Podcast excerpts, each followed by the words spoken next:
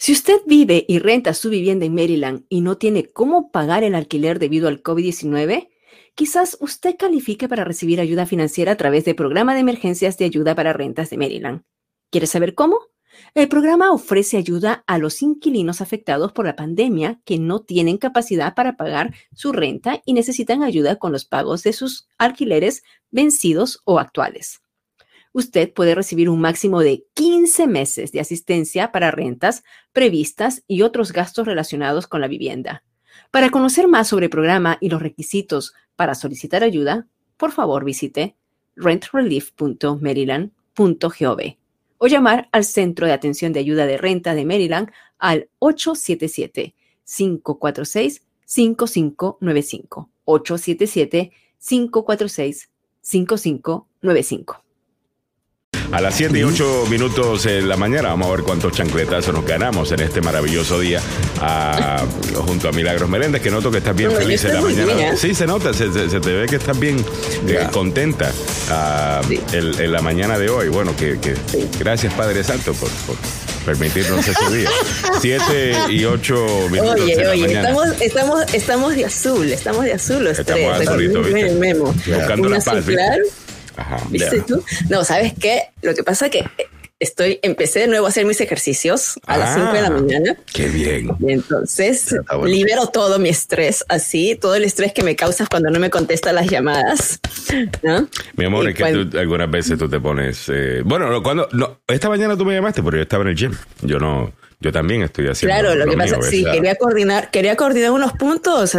ayer, imagínate, te mandé, te mandé bien tarde una información como hasta las 12 de la noche y dije, no, eh, ya te. Sí, ahí la recibí, la recibí. Ah, la recibiste. Bueno, anyways, la cosa es que con un frío tremendo porque mi gym está afuera en la calle, todavía Oye, Sí, ¿cómo estás haciendo con eso? Porque con el frío que está haciendo, está a 50 grados. ¿Sabes que me abrió un montón? pero 50 grados no es mucho, hermano. No es mucho, sí, ya, para pero estar esquinado, tú me entiendes. Y Mili que le da frío y le... Y tú sabes cómo es Mili. Ya ni, ni, loco salgo a la calle con, con, con 50 para abajo, mano. Ni loco. No, así hice hoy día ejercicios, bien tapada. Ah, bueno. Mira, esa parece un astronauta ahí, fíjate. déjame, ver la foto de nuevo. Mire, ahí se está montando en el, en el cohete de. Sí, pero después, después me voy quitando los layers, ¿no? Ya, después. A medida que vas calentando, ¿no? Ya después estoy con este. Ya, no es tanto. Mm. Ya. Y, y, y, como uno suda, eh, por supuesto, eh, ¿sabes qué es rico? Porque en el verano. Más, a ver. No, es rico porque en el verano sudas tanto mm. que nosotras las mujeres, ahí no me van a dejar, me tienen que apoyar ahí. Es horrible porque, claro, uno con la cuestión del cabello, el mm. cabello para las mujeres es una cosa así como, para mí especialmente es bien fastidioso, ¿no? Porque cuando es, es, verano sudas un montón, entonces ahora por más que hagas los ejercicios pesaditos, no sudas, Samuel. Entonces está, está, rico y se siente el airecito fresquito, ¿no? Así que, bueno, ahí estamos ya. La dosis de hacer ejercicios, manténgase bien, coma saludable y tenemos que cuidarnos porque el coronavirus se queda de una manera endémica, pero tenemos que estar preparados para... Ya, yo eh, quiero hablar de eso, fíjate, porque ayer estábamos hablando, alguien me dice, oye, pero Alejandro, tú, tú estás argumentando en contra de los mandatos de vacuna. No, yo no estoy argumentando en contra de los mandatos de vacuna. Yo quiero que todo el mundo se vacune. Eh, yo, lo, yo creo que no lo he explicado bien. Eh, yo creo que yo, yo, quisiera... Eso de que sonó mal, como que hay una... Eh, regla de lo que se puede decir con COVID y, lo que no se puede decir con COVID, ya sabes lo que yo pienso de esas reglas. Ah, yo no, yo no creo que, you todos tenemos que pensar igual, ¿ok? Groupthink es un problema. Pero fuera de eso, lo que yo estoy diciendo es que como que hay nueva data y me siguen recomendando las mismas cosas con todo y que hay nueva data. Eh, entonces, eh, yo estaba con el mensaje de que vamos a seguir la ciencia. Entonces quiero seguir la ciencia.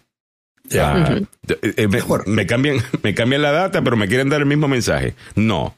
Eh, si esto es endémico y esto ya va a estar aquí con nosotros, vamos a tener que aprender a lidiar con esto, incluyendo vacunarse, señoras y señores. Pero mira, Montgomery County, eh, creo que mañana jueves, levanta el mandato de la máscara, de la mascarilla. Sí, señor. Y me imagino que algunas personas van a estar en contra de eso, pero es porque la ciencia está diciendo que sí se puede hacer. Mm. Estamos vacunados a nivel correcto, y pero te apuesto que va a haber gente diciéndome, no, yo como ah. quiera me la voy a poner porque tal cosa. Bueno, ok. No, no, no, no. Pero escucha por qué. o sea, ¿por qué Montgomery County está levantando su mandato? Mm. ¿Por qué? ¿Por, qué? Porque ha logrado que mayor cantidad de gente se vacune. Exacto. Montgomery County es uno de los, es uno de los condados con mayor gente vacunada. Y entonces, ¿qué, ¿qué es lo que ha hecho eso? Que eh, según, lo, según la data, te dicen que tiene una transmisión moderada. La transmisión moderada significa que la tasa de casos está entre 10 y 49 nuevas infecciones por cada Pero lo que te quiero decir es que mañana va a haber gente que todavía se van a querer poner la máscara porque no, ah, no, o sea, le veríamos diciendo a la gente, sigamos la ciencia. Claro. Right? Pero la gente me sigue diciendo, voy a seguir la ciencia cuando me conviene y creo lo que la ciencia me dice. Cuando no, pues no. Entonces es la misma posición mm. que ha tomado el que no se quiere vacunar, porque ese tampoco está siguiendo la ciencia que le está diciendo que, se vacune. Eso es lo único que yo estoy eh, notando, ¿ves? Pero yo estoy a favor de vacunarse. Yo me he vacunado. Vacúnese, por favor. Yo utilizo máscara, ¿ok? No me ha picado ningún bicho raro que me hace a mí antivax. Eh, nada que ver. Eh, pero también, eh, el show necesita tener otros puntos de vista. Ah, y alguien tiene que ser, eh, servir de abogado del diablo de vez en cuando, porque ah, eso de que estamos siempre correctos y, you know, desde acá te decimos. Pero yo, yo, te voy a tirar la contraria y te voy a decir. No, no, por ti fuera, o sea, el mundo pararía hasta que no exista más COVID. Ah, no, no, no, mira, no, no, pues no. Por ti fuera, no, estaríamos todos en casa hasta que ya no haya ni un solo caso de COVID. No, eh, pero no se puede. Y tú lo sabes muy bien. Yo soy vulnerable. Y yo también. Somos vulnerables y fui la primera en salir a las marchas. Fui la primera en ponerme a trabajar afuera, cuando todavía en la casa donde yo trabajaba, eh, en, donde yo escribo, los chicos no salían. Había una normativa de que todo se hiciera por Zoom yo era la única que estaba fuera en la calle mm. y siendo vulnerable. ¿Pero por qué? Porque me ponía doble mascarilla, porque me ponía un, un, un face y, y, porque detestas estar en tu casa. No, y porque sabía. Porque detestas estar en tu casa. O sea, Mili. Alejandro, no vengas con estas cosas. Tú sabes que es cierto. O sea, tú sabes que es cierto. No es esto. Tú sabes que es cierto. Tú sabes que es cierto. Tú, o sea, de repente está así y, de repente está metida a la una de la mañana en DC. Y yo, ¿qué tú haces? Ay, no, tenía ganas de irme. Eh, por ¿A ti no te gusta estar en la casa encerrada? Tú, tú lo sabes. Pero para que veas, o sea, yo en un momento, te voy a decir, sí tuve mucho miedo del virus, pero en un momento dije, no, basta, la vida tiene que continuar, me tengo que cuidar, pero la vida tiene que continuar. Y esa fue la mm. regla en mi casa. Mm. Eh, la regla porque mi hija era espantada de que no quería traer el virus a casa para no contagiarme. No salía, no estaba con amigos, no se veía con el enamorado. Y hasta le dije, un ratito. O sea, ah. puedes hacer tu vida, pero eso sí, antes de entrar a la casa, en esa época, en esa época yo tenía un alcohol, tenía todo, nos quitábamos la ropa directamente. Te voy a llamar mira, mira, mira, Mario Garay dice, Mili es el tipo de gobernador de California, todo encerrado menos ella. Eh, no, no, te vamos a decir Milagros Newsom Meléndez, eh, te, vamos a llevar. Sí, y tú, pero tú sabes, que es cierto, tú sabes que es cierto, Mili, a ti no te gusta estar, y tú eres bien social, like you have to be around people, y tú sabes que eres así. y está bien, eso es maravilloso, y tú te cuidas. Pero yo no te estoy diciendo, yo no te estoy diciendo que por mí todo el mundo estuviera encerrado. Al contrario, por mí la gente tiene que seguir haciendo su vida cuidándose. Eso, ¿ves? Eso es, lo que, eso es lo que, yo quiero promover. Eso es lo que yo quiero promover. Sí, pero no me, vengas a, decir a mí que por mí todos al, contrario. Yo dije que por ti, no, no, que no, que seguiríamos con esto hasta que no haya un solo caso de COVID. O sea, yo creo ah. que hay, hay, hay cierto enfoque en los números, ¿right? Y es importante medir, es importante medir, para cualquier cosa es importante medir. Pero hay algunas personas que están solamente midiendo eh, cuántos casos tenemos, cuánta gente está hospitalizada y hay otros factores creados por la, por la pandemia que tenemos que considerar también. Eso es, mira, es el mismo análisis que la gente que me dice, bueno, para tú determinar cómo está el país, solamente tienes que ver el número de Producto Interno Bruto. El número de Producto Interno Bruto es importante, sin duda. Pero la economía puede, el Producto Interno Bruto del país puede estar creciendo y la gente puede estar infeliz, deprimida, con ganas de suicidarse eh, y, el resto. Esa cosa no necesariamente dicta la otra. Yo estoy diciendo ver de una manera más eh, holistic, de una manera más íntegra, eh, toda la situación de, la gente. Al final del día, la gente tiene que trabajar, la gente tiene que regresar a su normalidad, los niños a, regresar a su normalidad también. Y yo estoy con eso. Ah, yo estoy con eso. O sea, hay ciertas normativas, así como hay que saber, porque uno tiene que saber el estatus del virus. Y eso es importante. El estatus donde te encuentras, importante, cuántos casos hay, eh, cuántas, pero también te das, eh, te das cuenta del estatus de cuánta gente se está haciendo la prueba. Para mí es súper importantísimo que la gente se haga la prueba. Pero deberíamos también ver al mismo tiempo el incremento en consumo de alcohol, el incremento en consumo de drogas. deberíamos también ver. No, no, no, no, no, no, no, no, no, no, Y fue, es que es lo que te estoy diciendo. Es, es fácil decir, voy a medir algo y decir, voy a enfocarme exclusivamente en los números que a mí me conviene ver y no ver toda la película.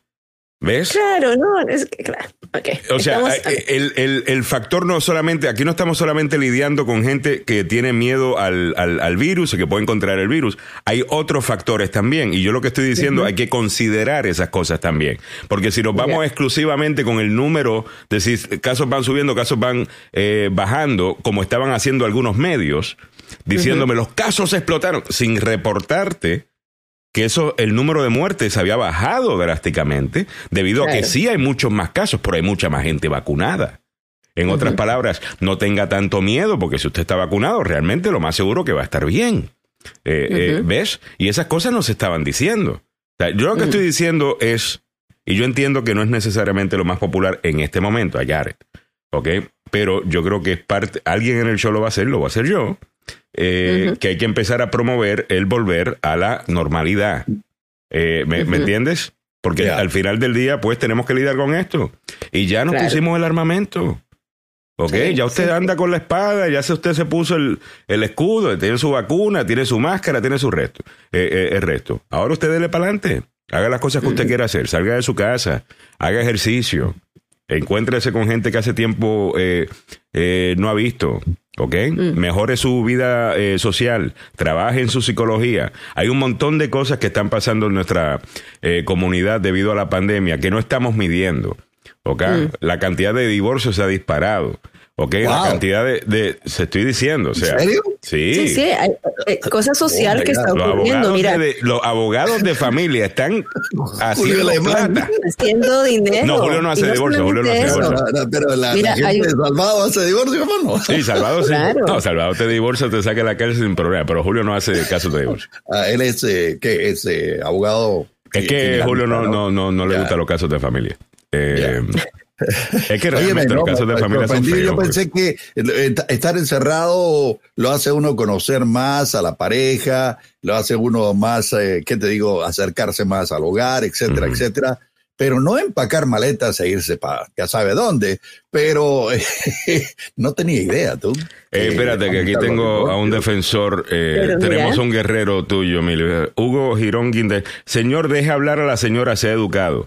Eh, número uno, ella no está en una situación que necesite protección especial, porque ella no es menos, ¿ok? el programa es así, aquí se debate. Bienvenido, bienvenido al show. Ah, pero gracias, caballerísimo, por defender a la dama. Pero bueno, claro. Ah, 7, 21 minutos en la mañana. Eh, gracias a Dios. todos estamos más seguros ahora, gracias a que usted se amaneció esta mañana. 7, 21 minutos en la mañana. Te, friego, Alejandro, te friego. A ver, uh, me dice por ser antivacuna. Yo no estoy siendo antivacuna y tú lo sabes. todo lo que dijo. Ay, María. Todo el argumento que dio, ok, es, es como esas peleas, ¿no? hablemos de política mejor, chiquillos, por favor. Ay, no, no, no, de política no. A ver, a ver de política que de, de, Virginia. Hablemos, eh, ah, de Virginia. Hablemos en eh, serio, no, hablemos en serio de vacuna, pero del hecho de que ya eh, hay un panel de la FDA que acaba de aprobar que la vacuna de Pfizer se aplique a los niños de 5 a 11 años. Ojo que todavía este es el primer paso, no está aprobado. Usted va a estar escuchando tres noticias parecidas. Primero va a ser el panel que lo aprueba, después tiene que aprobarlo la FDA, después lo tiene que aprobar los CDC, pero ya de antemano la Casa Blanca esperando que esto se apruebe de emergencia, ya ha dicho cómo se va a distribuir la vacunación y eh, están, van a distribuirlo en las escuelas, con los consultorios, en farmacias. Así que son 28 millones de niños que podrían estar. Es, eh, lo que decía yo en el tope de la hora, Mili. Así. Pero hay problemas, ¿sabes, Samuel? Sí, no, no, eh, quiero agregar eso, lo de los, problemas, porque ¿Cuál problema? El debate, el debate de ayer fue duro aunque todo el mundo piensa que fue unánime, una persona que no estuvo de acuerdo y eh, lo que se presentó fueron, ¿qué va a pasar ahora? Escucha bien, ¿qué va a pasar ahora con aquellos padres que no quieren vacunar a sus hijos? ¿Qué va a pasar con los, con los niños? Estamos hablando de 28 millones de niños. En el caso mío, mis nietas y mis sobrinos y todo, esos están ya haciendo cola, no importa, ay, me va a doler, no, no, no importa, están ahí haciendo cola, esperando. Eh, Annie Rose, mi, mi, mi, nieta, ya está preparada, ya le hicieron el lavado de, de, cerebro porque, para que aguante el pinchazo. Pero ¿saben qué? Insisto, de esta manera nosotros podemos sacarnos de encima este animal que se llama el coronavirus y que nos ha afectado a todos. Y, sigo insistiendo en que mucha gente se ríe y, me echan bromas a veces. Mire, si usted, especialmente a los necios, a los más de 60 millones de necios, más de alguno de ellos le va a dar coronavirus, le va a dar la, la Delta, le va a dar la Delta Plus y van a ir a Jardines del recuerdo. Especialmente las personas que están, eh, como hemos dicho ¿no? en el pasado, las personas que, que no están vacunadas, las personas que tienen una condición preexistente, ah, porque tampoco es toda la gente que no está vacunada. Eh, mayormente gente que tiene condiciones preexistentes y ya tienen un problema. Eh, en, su sistema, específicamente obesidad. Así que por favor cuídese. 7.24 minutos en, en la mañana. Ah, ahora, Edwin López dice, pero si ya es endémico, no lo vamos a sacar nunca. Bueno, como el flu, básicamente, eh, que, todos los años tenemos que ponernos una vacuna nueva, nos tienen que hacer un update, you know, y, uno lidia con eso. E, esa es la, esa es la realidad. Vamos a tener que lidiar con esto como la humanidad ha lidiado con otras cosas en su, eh, en, su historia.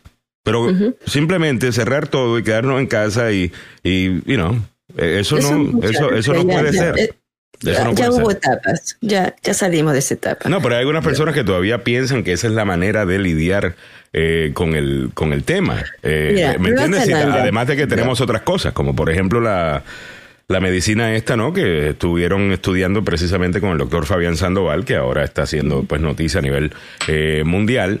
Pues nosotros conocíamos ya de esa, de esa droga porque sabíamos que estaban haciendo la investigación con, con Sandoval. Eh, pero al final del día, muchos expertos piensan que esa va a ser la manera que vamos a salir de esto. Eh, o sea, de que ya si te da COVID, pues Incluso si eres una persona de alto riesgo, no significa necesariamente una sentencia de muerte debido a que ahora hay un tratamiento. Claro. Eh, ¿Ves? Eh, entonces, ya vamos bien, vamos bien. Bueno, los necios quiero... de un amigo personal que dice que no se quiere vacunar. Y yo le digo, ¿cómo que no se quiere vacunar? Tiene un niño de 12 años, ¿verdad? Al, que le tengo mucho cariño. Y le digo yo, oye, me ¿por qué no te vacunas? Me dice, no, yo no le creo. Yo no le creo a la, gente allá en, es, de México, por supuesto. Eh, tiene su manera de ser. Es mucho más dura que Emilia. ¡Ay, Dios mío! wow, más dura que Mili. Samuel, ¿qué es, es durísima, es durísima. Yo he tratado de yo soy flexible, ¿eh? Yo soy flexible. No, no, no, no, espérate, espérate. He tratado, yo sé, yo te, te conozco, Mili, y sos bien disciplinada y bien dura en algunas cosas y yo te respeto. pero eh, te digo que esta, esta muchacha, amiga mía, personal, dice, óyeme, pero ¿por qué no? Me dice, no, no quiero me estoy cuidando, me estoy, eh, salgo a, todos lados con máscara. Ese, yo te digo, es el mayor riesgo al cual se enfrenta una persona. Y, e insisto, por favor, vacúnense. Vacúnense, please, please. Bueno, vámonos con otras cosas, muchachos. otra cosa, vamos a trabajar un poquito más. Entonces ya tenemos lo del panel de la FDA que recomienda el uso de la vacuna de Pfizer para niños de 5 a 11 años. Los arrestos de ICE caen a nivel más bajo de una década, pero suben en la frontera. Eh, sí. Esto está raro, mire, porque yo vi un titular antes de ayer, creo que fue, que decía... Lo mandaste? Y te lo mandé yo, ok. Que los números en la frontera estaban en el nivel más alto desde 1986. Sí. Ah, de, pero este titular de The Washington Post dice que han caído los arrestos de ICE. ¿Pero qué estamos hablando? Lo, dentro del país han caído los arrestos de ICE, pero han subido en la frontera, los cruces. Así es. ¿Te acuerdas eh, lo que nos mandaste? Creo que nos mandó eh, Julio Alemán este titular.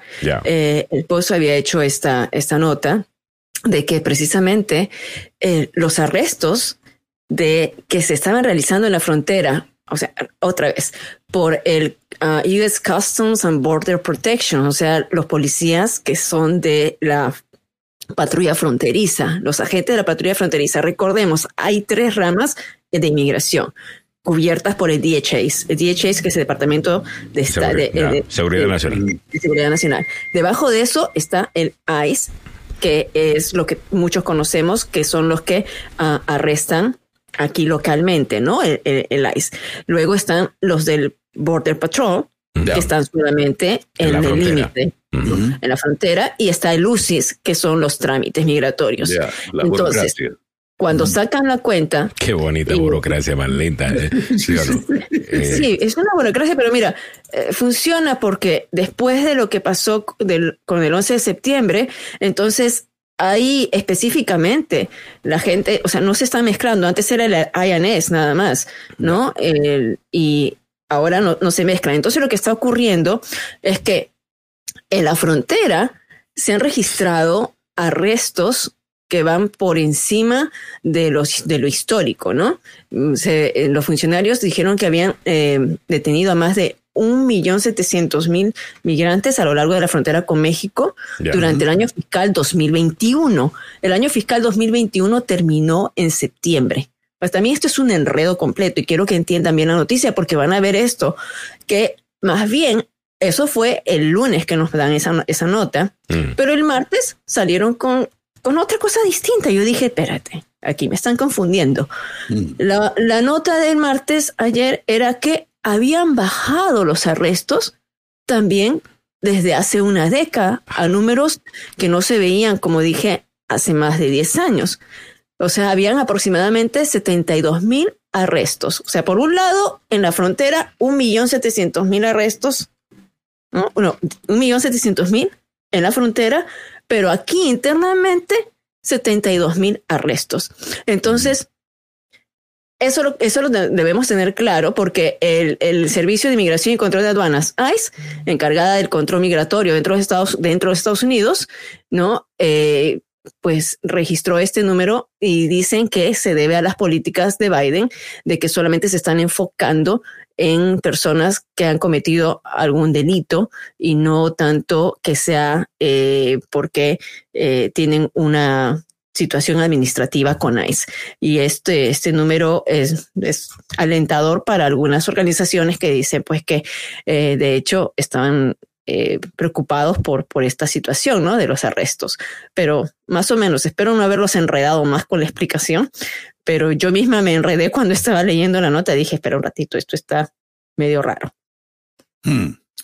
Pero que, eh, que, están haciendo detenciones, sí están haciendo detenciones, que están, tratando de, que están tratando de evitar que los delincuentes se ingresen, claro que lo están haciendo. Para mí, eso es importante, pero también hay que decir que la promoción de la delincuencia en el tráfico de personas ha crecido enormemente desde que llegó Biden a la Casa Blanca. Y para muestra un botón, eh, esta mañana están en Wichla alrededor de seis mil personas en una caravana de inmigrantes que viene desde Centroamérica rumbo norte.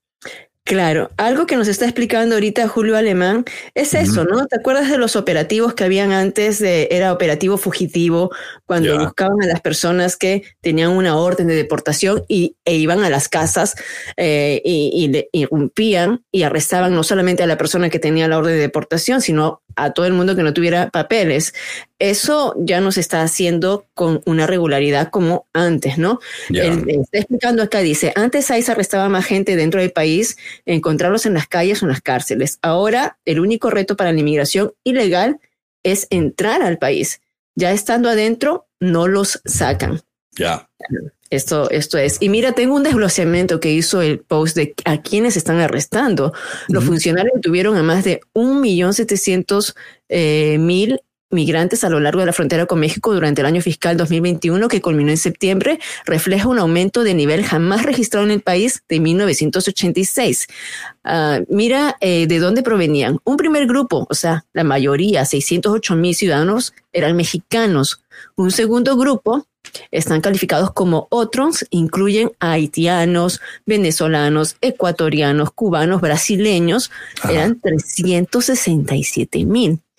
Y 309 mil hondureños, luego le siguen guatemaltecos con 279 mil y salvadoreños 96 mil. El 61% de los detenidos, o sea, de este millón setecientos mil personas, fueron expulsados bajo el título 42. Ah, este título 42 fue la política que estableció Trump por como una medida de salud durante la pandemia. O sea, dijo, no queremos que haya transmisión. Esa fue la excusa perfecta y los regresaba, los detenía y los regresaba inmediatamente. Fíjate que Biden todavía sigue manteniendo el título 42 todavía se está deteniendo a las personas y se les está regresando precisamente por ello y los están haciendo esperar en México si es que tienen un caso de asilo, ¿no? Así que esto todavía está vigente. Pero Mira, buen punto, buena pregunta que hace eh, Pablo Cruz. Dice, ¿cuántos inmigrantes indocumentados ya en el país? No son 11 millones, yo creo que unos 15 o más, porque esos 11 eran de la era Bush-Cheney. Eh, cierto es, seguimos diciendo la cifra 11, eh, pero, sabemos al final del tiempo. Pero no sé, no creo que estamos viendo que más gente se está yendo del país de lo que van entrando. No, pero se van legalizando también de alguna cierta manera. Pero ¿no? Dentro de ese paquete de 11 millones que manejábamos antes, están los de DACA, están eh, más gente con TPS. Recuerden que también venezolanos están con TPS, haitianos están con TPS. Entonces es un promedio que manejan, ¿no? pero yo, no yo no creo que hay manera verdaderamente de saber de medirlo, ah, ¿verdad? Eh, sí, son 11 millones. Debe, yo creo que tiene razón, deben, deben ser más. Eh, Guille Obando nos dice buenos días a todos y bendiciones en relación a lo que platicaban de si algunos padres no vacunarán a sus hijos. Da tristeza y a la vez enojo que la mayor parte de ese pensamiento es por los tontos políticos que solo piensan en sus intereses. Ah, y añade, y más, perdón, que se me está yendo acá, ah, y añade que solo piensan en sus intereses y más triste que la gente haga caso a eso. Tienes razón. Ah, y sabes que se están queriendo, eh, eh, pues, posicionar políticamente. Y si eso le cuesta la vida a alguien, pues le cuesta la vida a alguien. Ah, como estamos viendo, por ejemplo, en el estado de, Florida. a las 7.35 minutos en la mañana, vámonos al tema de COVID-19. En breve oh, vamos con otras cosas, ah, incluyendo el caso de Alec Baldwin. Eh, oh, y la manera que eh, eh, eh, tengo varios comentarios sobre esto. Ah, Hoy va a haber una conferencia de prensa, entre paréntesis, al respecto. Así que siguen investigando el caso. El hijo de Trump. Ah, También. Don, que, que, no es más bruto porque no puede. Ah, Se burló. Es, que en serio que él es bien bruto, el tipo este. porque saca, saca, una camisa que dice algo así como: Ah, las pistolas no matan gente Alec Baldwin mata gente. ¿Usted sabe cuánta gente murió por COVID cuando su papá estaba eh, diciéndole a la gente de que eso no era gran cosa, que si, ay no, y la prensa, COVID, COVID, COVID, COVID, COVID, COVID, COVID, y la gente muriendo eh, de COVID. A lo mejor esa es una batallita en la que no te quieren meter. Eh, pero él, es bruntito. yo te apuesto que el mismo Trump le está llamando, mire, no sea animal, muchachito. O sea que cuando tú mencionas eso, lo único que hace es que la gente me recuerde toda la gente que murió de COVID mientras yo estaba en el poder. Ah, ¿Y por qué no te haces una camisita como esa? Eso te lo comentamos en breve. Vámonos al tema de COVID con Milagros Meléndez. A ver, Mili, adelante con la información. Bueno. Estamos eh, hoy 27, me gusta decir siempre la fecha, hoy 27 de octubre. Estos vienen a ser eh, los titulares, pero sabes que primero te comparto el recuadrito que no lo encuentro aquí mismo. Ya. Eh, han bajado. ¿Es, el que ya me enviaste? Ya, sí. Ah, te lo. Yo te lo pongo acá. Sí. No se preocupe, señorita. Aquí, aquí lo tiene para que lo pueda leer. Mira, ahí. Gracias. Y han bajado, han bajado, eh, sigue, siguen disminuyendo los casos, ¿no? De contagio, los nuevos casos que, que se reportan. Ayer eh, ya decíamos que habían bajado 22%, ahora es 23%, 70 mil contagios por día que se están reportando. Las hospitalizaciones también han, han mostrado una disminución de 19%. Estamos hablando de 52 mil hospitalizaciones por día. La mayoría de estas hospitalizaciones cabe resaltar que ocurren con personas que no se han vacunado contra el COVID-19 en un, más de un 90%. Y los fallecimientos igual, también más de un 90% de los fallecimientos que se producen es por gente que no se han vacunado contra el ¿cierto? COVID-19. Ujú. Los fallecimientos han bajado en un 17%. Estamos hablando de 1.400 al día. Es lamentable que entre junio, entre mayo y junio, reportábamos apenas 50 o 100 fallecimientos y 1.400 es todavía bastante, ¿no? Sin embargo, las pruebas están aumentando. Las pruebas de COVID-19 han aumentado en un 14%. Hay un promedio de 1.400.000 pruebas que se realizan al día. Y lo que queremos que sigan aumentando, en mi caso, es, es, es la- las vacunaciones. Estamos hablando de que el 66% de la población ha recibido al menos una dosis de la vacuna contra el coronavirus y 190 millones de personas o 57% de la población estamos completamente vacunados, algunos ya con tercera dosis y según uno, una, una nota que voy a estar desarrollando, hay otros que van a necesitar hasta una cuarta dosis. Ya hemos hablado Wow. bastante, sí, eso es lo que están, están diciendo. Entonces vámonos con los titulares ya desarrollados y no voy a ampliar mucho sobre el panel de la FDA que está recomendando la vacuna para niños entre 5 y 11 años, lo dijimos bastante a la, a- hace unos minutos. Los niños de tan solo 5 años pronto podrían ser elegibles para estas vacunas contra el coronavirus, ya que un panel de asesores de la Administración de Alimentos y Medicamentos, o sea, la FDA por sus siglas en inglés, ha dado su respaldo a la vacuna ayer, martes. Y eh, lo que se espera es que todavía pase una revisión de la propia FDA y luego los Centros para el Control y Prevención de las Enfermedades tendrían que aprobarlo de manera eh, de emergencia. Esto podría ocurrir en noviembre, en las primeras semanas de noviembre. Y bueno, también los CDC están diciendo que las personas que son inmunodeficientes pueden necesitar una cuarta inyección de la vacuna del COVID-19. Las personas con ciertas condiciones de salud que las hacen moderadas o severamente inmunodeficientes, como dije, pueden recibir esta cuarta inyección de la ARN del COVID-19 de acuerdo con las pautas actualizadas de los CDC. Los CDC acabó de utilizar, o sea, ustedes saben ya recientemente la tercera dosis, pero según lo que están hablando en ese momento es que se necesitaría un refuerzo más para estas personas. Y bueno, hablabas tú hace un momento, Alejandro, de que cuál podría ser la causa o la, la responsabilidad del exmandatario eh, Donald Trump en cuanto a los fallecimientos de, del COVID-19 que se podrían haber evitado en la pandemia. Ayer la doctora Burks, ¿se recuerdan Yeah, de ella? Deborah Burks, yeah. Ah, fue eh, al Congreso, Deborah Burks, y, y declaró eh, qué es lo que, eh, pues, sobre, sobre la situación que ocurrió, eh, cómo se trató la pandemia. Entonces dijo que más de Pobrecita, 130 mil personas murieron innecesariamente. Exactamente, eso fue lo que dijo. Más de 130 mil por la dijo dijo precisamente así la administración Trump estaba tan distraída por las elecciones del año pasado que ignoró las recomendaciones para frenar la pandemia. Dijo así la ex coordinadora de respuesta al coronavirus de la Casa Blanca a los investigadores del Congreso recientemente. Ella expresó, sentí que la Casa Blanca se había vuelto algo complaciente durante la temporada de campaña. Correcto. Ah, expresó eh, Deborah Burks. A quien el presidente Trump eligió para dirigir la respuesta al virus de gobierno, según extractos de entrevistas publicadas por el subcomité selecto de la Cámara para la pandemia. Eh, ella ha asistido a las entrevistas con el subcomité el 12 y el 13 de octubre. También detalló consejos que, según ella, la Casa Blanca ignoró a fines del año pasado.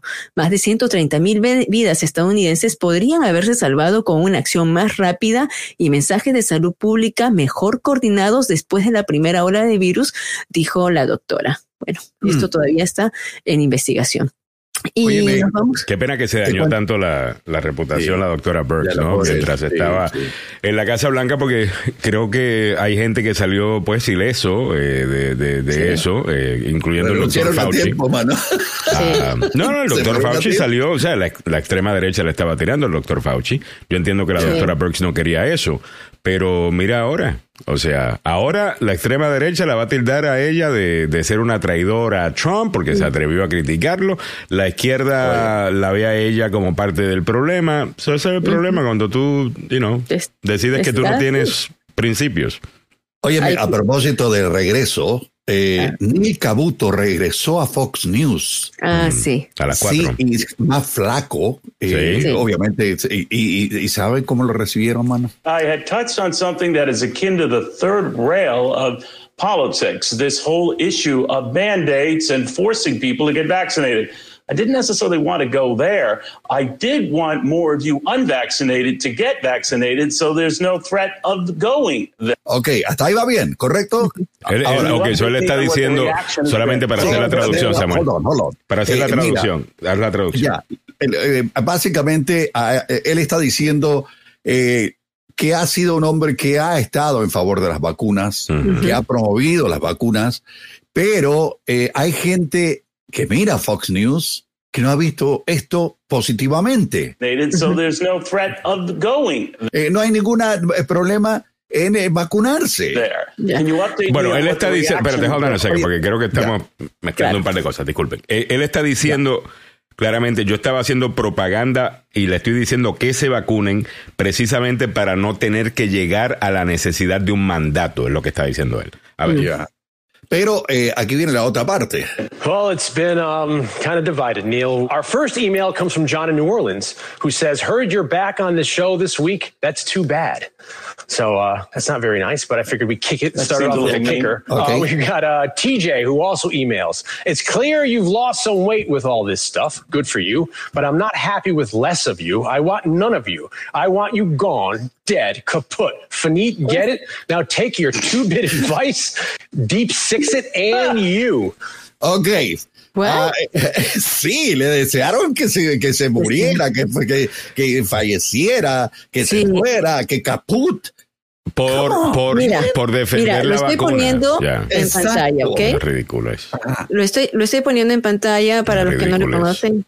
Neil Cabuto, él fue diagnosticado hace un par de semanas con el COVID-19. Él sufre de el cáncer eh, de múltiple esclerosis y los que saben yeah. de eso es una enfermedad bastante fuerte, ¿no? Yeah, Entonces, eh, él dijo que había obtenido la infección, pero que gracias a la vacuna, él creía que estaba a salvo. Que si no se hubiera puesto la vacuna, con la condición que él tenía, tal vez ya no le iba a contar. Y entonces fue muy eh, elocuente, muy enfático en decir que se pongan la vacuna, ¿no? Que la vacuna salva. Y a, a mí, raíz de sinceramente, que eso sea controversial es un problema, ¿no? Sí. Ya. O sea, que tú estés recomendando la vacuna y que eso y, y que eso te cause que gente te quiera eh, de, de la muerte. De muerto. We have to learn O sea. to hear about that. It's hurtful. Ah, espérate, ese- mala mía, mala mía. Did you stand up and say, what can we No, es it in otro. the schools? Este, este, oh, no, esta es otra ridiculez que les voy a mostrar en breve, disculpe. Ya. Pero bueno, No, no, entonces ya para Hablando cerrar del esto. extremismo en el que estamos viviendo, pero vamos a cerrar el tema de COVID y vamos a deporte. A ver. Sí, Bueno, ya, ya finalmente, eh, simplemente eh, que, que, China está iniciando una vacuna contra el COVID-19 en niños de tres años. A partir de los tres años ellos empezarán a recibir estas dosis. en China, donde el 76% de la población se encuentra completamente vacunada y las autoridades mantienen una política de cero tolerancia respecto a los brotes del virus, ya se estarán inoculando. Y ahí mismo también en China, la nota es que están confinando a toda una ciudad de cuatro millones de habitantes por un pequeño brote de COVID. Allí es que venga un brote, cierran y aíslan a todo el mundo. Claro, es una autocracia eh, y, y lo, lo, hacen de esta manera obligatoria, ¿no? Así que con estas notas cerramos ya este segmento traído a usted por el doctor Fabián Sandoval de la Clínica de Centro de Investigación Emerson. Sintonízanos a las nueve de la mañana. Estará el doctor Fabián Sandoval para responder a todas sus preguntas, precisamente a aquellos padres que están eh, todavía preocupados o eh, tienen alguna duda para inocular a sus niños. El doctor Fabián Sandoval de la Clínica de Centro de Investigación Emerson tiene varios programas que ayudan precisamente a sacar estos medicamentos, nuevos medicamentos, como el que eh, está la píldora contra el COVID-19 en base a una molécula y hay otros tratamientos más como para eh, personas que sufren dolores lumbares, incontinencia urinaria, infección urinaria, problemas de diabetes y otros más. Usted puede llamar al 202 239-0777, participar en estos estudios, recibir un estipendio económico. Pero también, esta es una clínica. Si usted tiene alguna enfermedad, quiere ser visto por gente eh, de, de su propia eh, cultura, eh, sensibilidad y que tenga pues ese doctor al estilo latinoamericano, puede ir a la clínica de Centro de Investigación Emerson al 12, y puede llamar al 202 239 0777. Ok, el número otra vez es 202-239-0777, 202-239-0777. Bueno, vámonos a la información deportiva. Ya don Samuel Galvez está listo con la información. Adelante, Samuel. Gracias, Alejandro. Anoche comenzó la Serie Mundial. Así le dicen aquí a un campeonato interno de fútbol. Si fuera Serie Mundial, siempre lo he criticado, deberían participar países fuera de los Estados Unidos, pero estamos en Estados Unidos y la Serie Mundial comenzó ayer. El primer partido fue ganado por Atlanta, sí, por los Bravos. Eh, ganaron 6 a, 2 a, los Astros de Houston. Pero cualquiera diría, bueno, está bien, pues salió el primer partido. Aquí viene la parte controversial. Charlie Morton recibió un pelotazo y se fracturó una pierna. Quedó fuera del resto de la serie mundial. Lo que usted está escuchando, los Bravos de Atlanta encendieron las alarmas en el bullpen ayer con la salida de Morton en el primer juego de la serie que terminó de la peor manera posible. Es que el lanzador tuvo que interrumpir su trabajo en la lomita por una lesión en la pierna. Fue en la segunda entrada cuando enfrentó a, a Julie Gurriel, que con su batazo le fue directo al tobillo, mano. ¡Pum! Pese al dolor, el pitcher intentó volver a la, para la tercera entrada, pero su tobillo se hinchó y todo el mundo lo vio y se sentó en el piso. Eh, le impidió seguir enfrentando a José Altuve. Tras sacar el, eh, ponche al venezolano Morton, hizo las señales a su manager mostrando molestias en el tobillo y de inmediato fue sacado para ser reemplazado por Menter. Morton solo trabajó por dos entradas y un tercio sin carrera con un solo hit y otorgó tres ponches y dos bases por bola. Tras haber eh, hacerse los estudios, los primeros reportes informan que Charlie Morton sufrió una lesión del peroné derecho que lo deja fuera del resto de la serie mundial de béisbol, que es la que siguen. Es una pena, es una pena, porque yo estaba viendo el partido y dije, ¿qué le pasó al lanzador? Y después de la, de, la quinta entrada me, me, me, agarró Morfeo y me fui a dormir. Pero eh, eh, también hay que decir que hay partidos del fútbol hoy a nivel mundial. En la Liga Española, Mallorca frente al Sevilla, el Rayo Vallecano frente al Barcelona, el Real Betis frente al Valencia y el Real Madrid frente a los Asuna. En la Liga Francesa, Niza frente a Marsella. En la Serie Italiana, el Juventus va a Sassuolo en el Sampdoria va frente al Atlanta, el Udinese frente al Verona Cagliari frente a Roma, el Empoli frente al Inter de Milán y Lazio frente a la Fiorentina. Es lo que hay programado para el día de hoy y yo te aseguro que mucha de nuestra gente va a estar mirando esos partidos de la liga tanto española, la liga francesa, la liga inglesa, etcétera, etcétera, etcétera. Pero así son las noticias deportivas a esta hora. Aquí en Agenda Radio DC. Muchas gracias, don Samuel Galvez, por la información, como, como siempre. Oye, qué pena el lanzador, mano. Me dio una pena el pobre.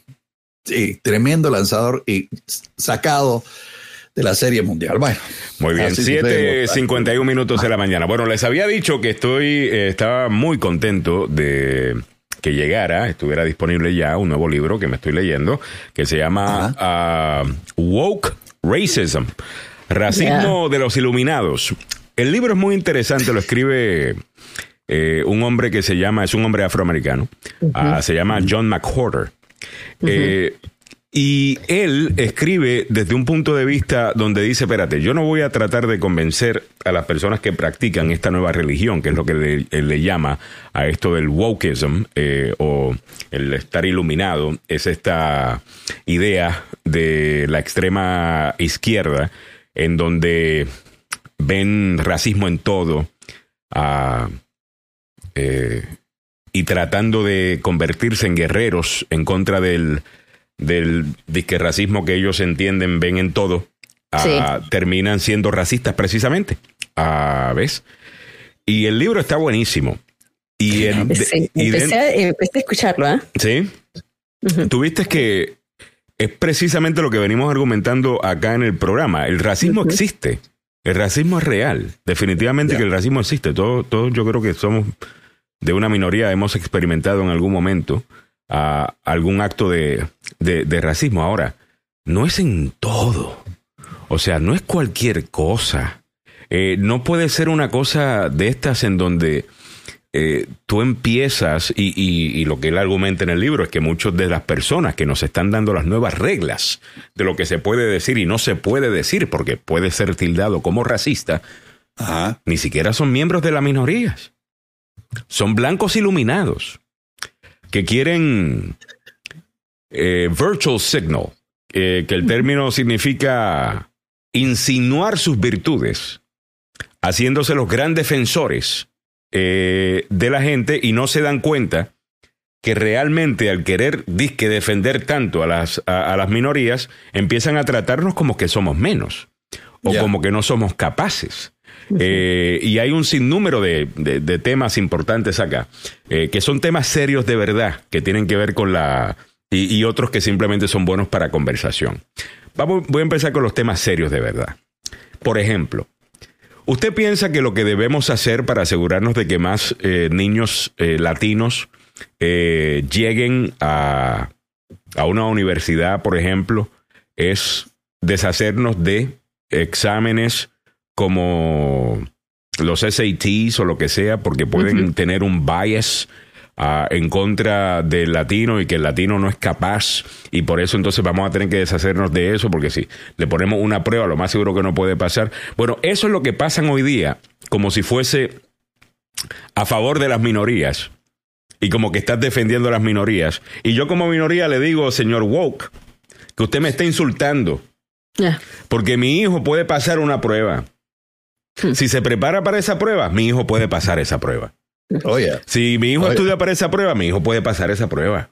Y puede Ah. participar y estar con el resto de, de- de las personas en esa universidad. Bajar los estándares y decir que lo estás haciendo porque tú vas a defender a, a- a las minorías. Sinceramente es insultante. Y esto es algo que se ha apoderado de la extrema izquierda. Mucho hemos hablado en este show de la extrema derecha. Y hemos Sí. atacado muchísimo a la extrema derecha. Pero si alguien se llevó la impresión de que eso significa que estamos de acuerdo con todo lo de la extrema izquierda, no. no. Aquí somos No, no, no, enemigos no. del extremismo. Sí, señor. Ok, Tanto por- de derecha como de izquierda. Así es. Ok, somos enemigos del extremismo.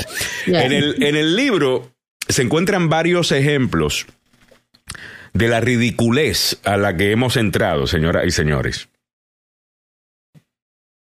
Que, y se los voy a mostrar para que ustedes me digan. Por ejemplo, vamos a- al ejemplo número uno. A ver. Hay un centro nuevo, multicultural, en una universidad, porque supuestamente necesitamos lugares seguros para las minorías. Ya. Ok, no hay ningún problema. Yo estoy con celebrar nuestra cultura, no hay ningún problema. Ahora vamos a ver lo que dice esta muchacha afroamericana que está en este lugar y usted dígame si esto no es si, si no están haciendo precisamente lo que supuestamente estamos contra en contra de lo que estamos peleando. Eh, esta mujer le dice a la gente que se tienen que ir porque hay demasiados blancos ahí y esto Wow. es un lugar multicultural. Eh, vamos, vamos, va- vamos a escuchar. Public service announcement. Excuse me. If y'all didn't know, this is the MSC, and frankly, there's just too many white people in here, and this is a space for people of color. So just be really Esto es un espacio para personas de color y sinceramente aquí hay demasiada gente blanca eh, aquí. cognizant of the space that you're taking up because it does make some of us POCs uncomfortable when we see too many white people in here. It's only been Nos hace a nosotros, personas de color, sentirnos incómodos cuando vemos demasiados blancos acá. open for 4 days, and frankly, there's the whole university for a lot of y'all to be at, and there's very few spaces for us. Esta muchacha obviamente ah, es víctima de lo que le están enseñando en las universidades hoy día, de que eso es Claro. eh, ser un guerrero eh, cultural. Eh, Martin Luther King eh, fue asesinado en este país precisamente para acabar con la segregación. Por ayudar a acabar con la segregación, por darle mayor poder a los afroamericanos y un sinnúmero de otros, un sinnúmero de otros líderes. Malcolm X, y yo soy más fanático de Malcolm X de lo que soy de Martin Luther King. Sí. Quiero, Cuidado, quiero- quiero- Pero también bien controversial, ¿no? quiero que sepan que soy a, mí Malcolm X lo consideré más eh, pero bueno ambos fueron importantes. Eh, pero Malcolm X tenía una idea más agresiva de cómo Ya, confrontar las cosas ves y personalmente me gusta más ese estilo. Ahora ambos eran importantes. O no vayan a pensar que, ah, no, Alejandro tiene ideas viejas de cuando los líderes de los, de, de los derechos civiles tenían que hacer las cosas sin molestar mucho a nadie. No, no, no, no. Yo, a mí me gusta Malcolm X. Ah, igual me gustó lo que hizo Martin Luther King. Y estaban peleando para tener una sociedad que no viera color en todo. Y ahora la extrema izquierda ve color en todo. Ya. En todo. Y encima de eso, los que tenemos un colorcito, no somos capaces de competir a menos de que nos hagan trampita Así es. y nos bajen los estándares. Eso es racismo. Tú me estás diciendo a mí, tú me estás diciendo a mí que tú me estás defendiendo. ¿Y quién, disculpen la palabra, quién carajo ¿Quién te te dijo pidió? a ti que me defendieras? Así es. Yo por alguna razón me veo menos que tú. Yo soy menos capaz que tú. Tengo menos inteligencia que tú. Tengo menos ética de trabajo que tú. Pero ahora tengo yo que lidiar con eh, blancos liberales que me ven a mí como un animalito raro que necesita protección. ¿Y yo acaso soy un panda? ¿Yo acaso soy un oso polar? Yo soy un, un- lobo. ¿Tú me entiendes? Yo estoy... No. Eh, Esto es absolutamente ridículo. Vamos al segundo ejemplo que les tengo en el día de hoy. Este sí que es una locura. Este sí que es una locura. En el libro él argumenta que el problema son mayormente estos blancos progresistas que se ponen a defender gente y terminan eh, like, haciendo ridículo. Aquí vamos a ver una mujer blanca Ay, sí. que está disque defendiendo a un niño negro y a la comunidad negra de haber presenciado, escuchen esto, un niño negro Ay, en la falda de un hombre blanco. ¿Y cómo es posible que hemos permitido esto? Esto va a- eh, esto le hace daño a la comunidad afroamericana que puede estar viendo este, eh, este encuentro virtual. Vamos a ver el video ah, de, esta, de esta controversia. Para los que me preguntan, ¿y por qué los republicanos están ganando elecciones, Alejandro, con todo lo que pasó el 6 de enero, con todo lo que hizo Trump, con todo esto? Por estas cosas, ¿ves? y a los eh, de izquierda que se molestan cuando yo traigo estos temas al, a- al- al programa, déjenme hacer lo mío que les voy a ayudar a que no pierdan tantas elecciones. eh, poniéndolos a ustedes en el lugar correcto de la historia. Eh, porque sinceramente esto le va a hacer un daño brutal. Es más, denle gracias a Dios que estoy aquí para ponerlo en su lugar. Eh, porque ustedes están tan woke que ni siquiera se han dado cuenta eh, que, que necesitan esto. Miren, miren esta Se ridícula. quedaron tan woke que ya lo, ya lo bloquearon. Video que vamos a ver- te we have to el learn video que vamos a ver y. Alejandro. It's hurtful. When uh, racist, when kids are complaining about racism, did you stand up and say, "What can we do about it in your schools"? No, you doing. I've been They were our last meeting. You were talking about someone's friend on someone's lap, but when there were actual kids who were saying their racist acts in their school, sad. You are sad. But today you want to talk. racist. It hurts people preguntar. when they see a white man Dale, bouncing a brown baby on their lap, and they don't know. Oh my God, this is so ridiculous. Eh, eh, ya estoy de vuelta. Ah, ok, disculpen. Sí, sí, ya estás de Eh, vuelta. déjame, déjame ponerlo, déjame ponerlo aquí. Eh, mira. So aquí la controversia, esta es eh, la iluminada. Ah, ella se está quejando eh, debido a que, bueno, Oh, when they see a white man bouncing a brown baby on their lap, and they don't know the context. That is harmful. Él, ella dice que ella tiene que proteger a los negros que pueden estar viendo esto, porque cuando ven a un bebé negro que lo ven, a- quizás no lo ven porque el logo ese está tapando. Eh, Deja ver si puedo mover esto un poco para que se vea el niño. Eh, bueno, ven el hombre que está aquí, ¿verdad? Con los audífonos. Ahí está correcto. sentado un bebé negro. Ah, y Ya. ella dice que cuando la gente ve eso sin el contexto correcto, le hace daño. Ay, Dios mío. Dice esta mujer blanca. ¿De dónde apareció esta señora ahí? Ella, lo que Es pasa es al punto, Es al punto del libro Woke Racism, escrito eh, por John McWhorter. Él dice que hay una industria nueva de libros y de intelectuales que venden esta cosa y que supuestamente pues esta mujer y, y ella cita de dónde es que saca eso precisamente de esos libros incluyendo uno que se llama White Fragility People log out of our meetings. They don't come here. They don't come to our meetings, and they give me a hard time because I'm not vocal enough, and I'm not trying to be a martyr. I'm trying to illustrate to you that you think I'm a excuse me, you think I'm a social justice warrior and you think I'm being patronizing and I'm getting pressure for not being enough of an advocate. And I take that to heart and that hurts me. And I have to learn to make how to be a better white person. Y yo he aprendido a tener que ser una mejor persona blanca, porque el, el punto de Critical Race Theory, eh, que es lo que argumenta este hombre afroamericano, este hombre afroamericano argumentando en contra de, de- de- de eso, está diciendo que el- la nueva religión pues tiene pues todos los, todos los efectos de, o todos los conceptos de una religión, incluyendo el pecado original. El pecado original es que eres blanco.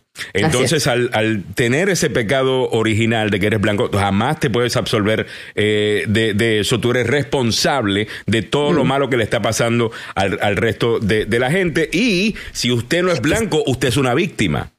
¿Ves? Y necesita protección. ¿Ves? Entonces se supone que eso sea algo que yo aplauda. O sea, yo tengo que sentirme como que soy menos. Me- y claro, encima de que soy menos, solo un blanco me puede salvar. así es. O sea, A de través de su pecado original. de todas maneras está la supremacía ahí. O sea, porque esto Claro. surge a raíz de privilegio blanco. ¿No? Entonces, supuestamente, porque otra vez, yo no sé por qué nos vamos a los extremos y no podemos encontrar puntos medios. ¿Por qué tenemos que irnos de un sitio a otro sitio tan polarizado y dividir sin tener una, algo consensual? ¿no? Algo, eh, algo, un, un middle ground que podamos nosotros llegar a, a un término balanceado, porque, claro, porque si tienes también esto de la supremacía blanca, lo tienes, Mm. pero ahora ya se van a este otro extremo. Ya, vamos, vamos, vamos a hacer una cosa, vamos a discutirlo la siguiente hora. Eh, vámonos la con el noticiero del tope de la hora, lo discutimos en la siguiente hora. Ah, y queremos escuchar también, es- o sea, esa es mi opinión, obviamente. Yo respeto la opinión de, de- de todo el mundo y la vamos a escuchar. Si estoy equivocado, déjeme saber. Pero así es la manera que la veo yo. Vámonos al Ya. noticiero del tope de la hora. Don Samuel Galvez ya está listo con la información.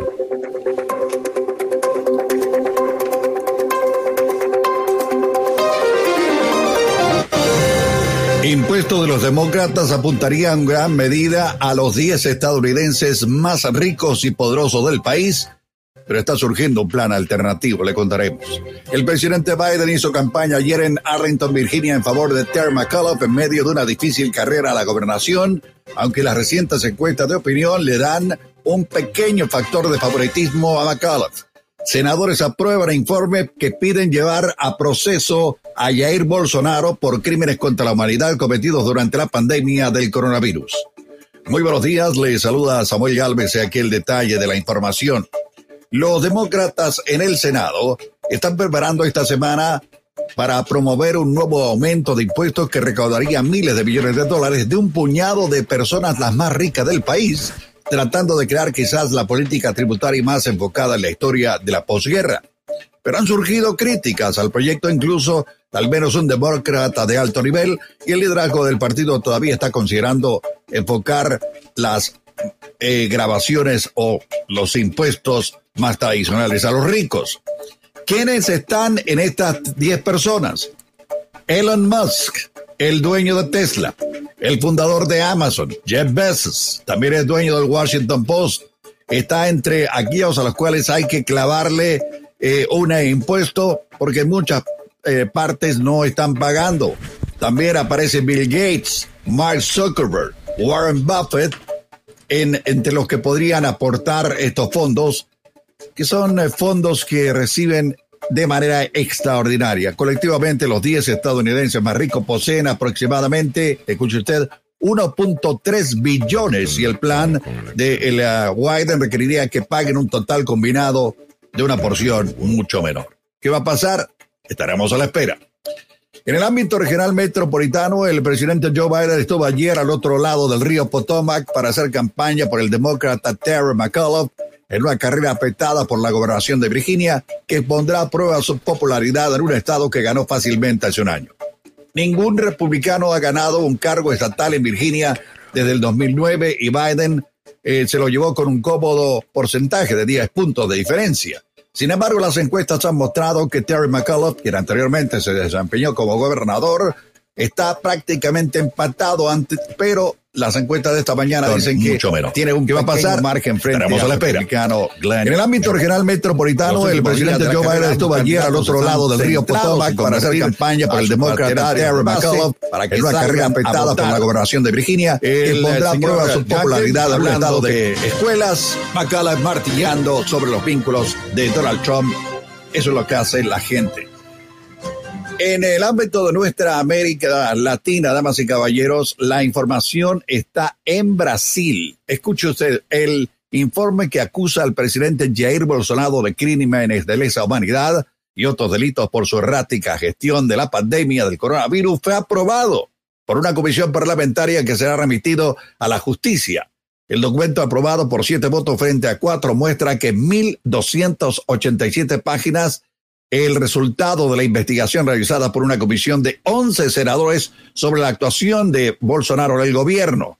Mm. Se le acusa de crímenes de lesa humanidad. Recordemos que Brasil, después de Estados Unidos, tiene la mayor cantidad de muertes relacionadas con el coronavirus.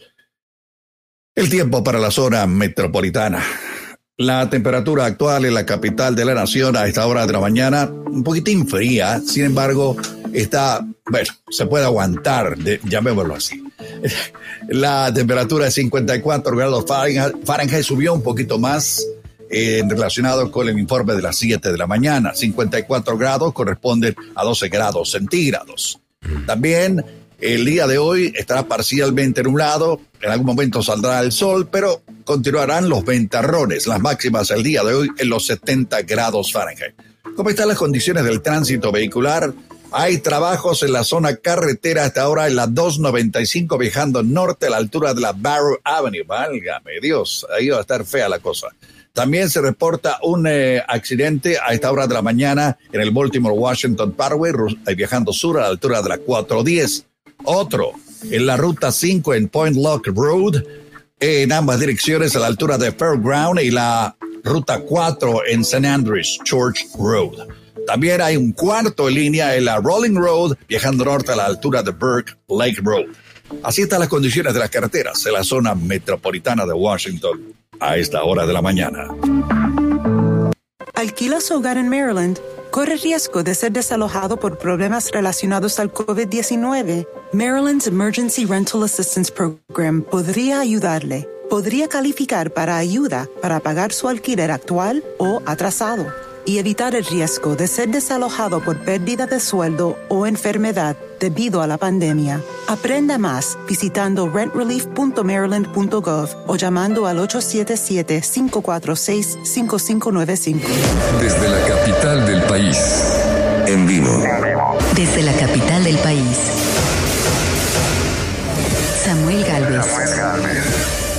Abogado Carlos Salado. Milagros Meléndez. El abogado Joseph Maluf. Alejandro Negrón. 5, 4, 3, 2, 1. Número 1 en noticias, en opinión y buena conversación. Esta es Esta es la la agenda. Muy buen día, bienvenidos sean todos a la agenda número uno para información, noticias y buena conversación en la mañana. ¿Qué tal? Les saluda Alejandro Negrón, ya junto a don Samuel Galvez y Milagros Meléndez. Acaban de enterarse de las noticias más importantes de la hora con don Samuel y vamos continuando nuestra conversación sobre todos los temas importantes del día, ah, incluyendo lo que está pasando en la cultura eh, también, ¿no? Eh, estábamos hablando de este tema, ¿no? De ah, lo que le llaman eh, wokeness eh, o los iluminados. a estas personas que... Despertar de los iluminados. Sí, sí, sí. que- que- Jesus Christ. ellos saben más que todo el mundo. Y, y- y yo no sabía que yo era una víctima y necesito de, su- de- de su defensa. Eh, Es- bueno, es primero el de todo, le doy las gracias. ¿no? Gracias por defenderme. A Es como ocho, el grupito de Pink, Pink Coat. Yeah. de ¿no? Pink. Ajá, de El Coat Pink. Pink, ¿no? Sí. El Coat- Sí, sí, que Este- iban a protestar en contra de la embajada de Venezuela. Y no, Eh. nunca habían pisado Venezuela, no conocían Venezuela, no sabían la realidad No, de y se fueron pero- a proyectar los problemas raciales de los Estados Unidos sobre la situación en Venezuela. Eh, Por ejemplo, diciendo, bueno, lo que pasa es que los blancos que están, los que se están quejando del socialismo es porque son eh, blancos eh, venezolanos. Ah, ¿Ves? Entonces hay que proteger al socialismo de Venezuela porque ah, realmente es para proteger a la, a la, a la raza ge- gente de color.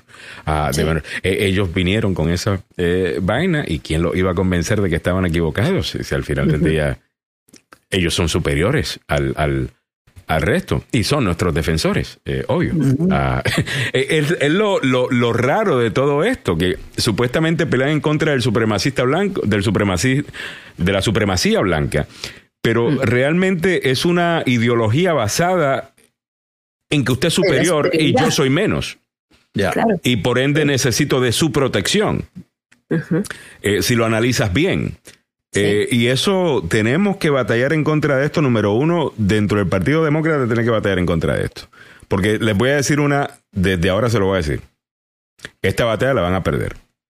Mm. A la gente no le gusta eh, esto. Y le voy a decir por qué no le gusta. Si fuese suficiente que esta gente con sus políticas de que supuestamente van a defendernos y a cuidarnos y tal cosa y a protegernos, que ofende. Hay otro factor, hay otra cosa importante acá. Ellos cancelan a cualquier persona a quien le Mm. llaman racista o le llaman esto, le ponen el lista de uno. Y es como, como buena religión que es, hay un grupo de gente que se piensan que son unos justicieros que tienen que eh, ir a buscar ah, en los emails de, de una persona eh, durante toda su carrera a ver si hay algo que se pueda decir es racista eh, y ahora lo llaman racista y a esa persona hay que despedirlo, a esa persona hay que quitarle el trabajo, a esa persona hay que sacarlo eh, de la sociedad. ¿Qué sucede? Este es un país que sigue siendo mayoría blanco, ¿ok? Claro. ¿Eh? Y demócratas que están con esta ideología de, de wokeness. Este es el problema que ustedes tienen con esto. Tienen un montón de personas con el miedo que eventualmente van a ser víctimas de ese movimiento. Y a la gente no le gusta andar con miedo. Y a la gente no le gusta andar amenazados. ¿Ves? Y por otro lado, hay otro partido, el Partido Republicano, que te está diciendo, no existe racismo, nada es racismo. Cualquier cosa que digan eh, que, que es racismo son esta gente iluminada eh, queriendo hacerte víctima, que si esto, que si lo otro. Así que mira, si te acusaron de ser racista, ven con nosotros. que nosotros te vamos a apoyar. Nosotros sabemos que tú no eres racista. Bueno, pues eventualmente un montón de gente se va a ir para ese lado. ¿Me entiendes? Si en este otro lado cualquier cosita que tú digas, cualquier cosita que tú hagas va a ser vista de alguna manera negativa, van a irse detrás de ti para que no tengas trabajo, para que te... O sea, señores, estamos hablando de que hay un nuevo lenguaje con todo esto, en donde ahora un resultado es evidencia de racismo y no las actitudes. En otras palabras, si por ejemplo hay una data que dice que menos personas de color han hecho esto o han, eh, automáticamente es eso un acto racista. ¿Me entiendes? Y, y no necesariamente, o sea, tiene que ser por racismo, no puede ser de ninguna, por ninguna otra razón. No puede que haya un problema en la cultura, no hay un problema quizás en lo que estamos, eh, eh, ¿cómo es? Eh, a, a lo que le estamos dando prioridad en nuestras vidas. No, no, no, no. Tiene, tiene eh, que, que ser racismo. Y eso yo no creo que está bien. Por ejemplo, aquí en el pasado se ha dicho, mire, si usted vive mal y usted no tiene mucha plata, a lo mejor usted no debe estar haciendo la fila para los nuevos eh, eh, tenis que valen ciento y pico de dólares para comprárselo a su- A lo mejor lo, lo que su niño necesita no es eso. Yo entiendo sus buenas intenciones como padre, pero a lo mejor eso no es lo que necesita, sino que necesita mejores libros, mejores cosas para la escuela, quizás utilizar parte de dinero para, para otras cosas.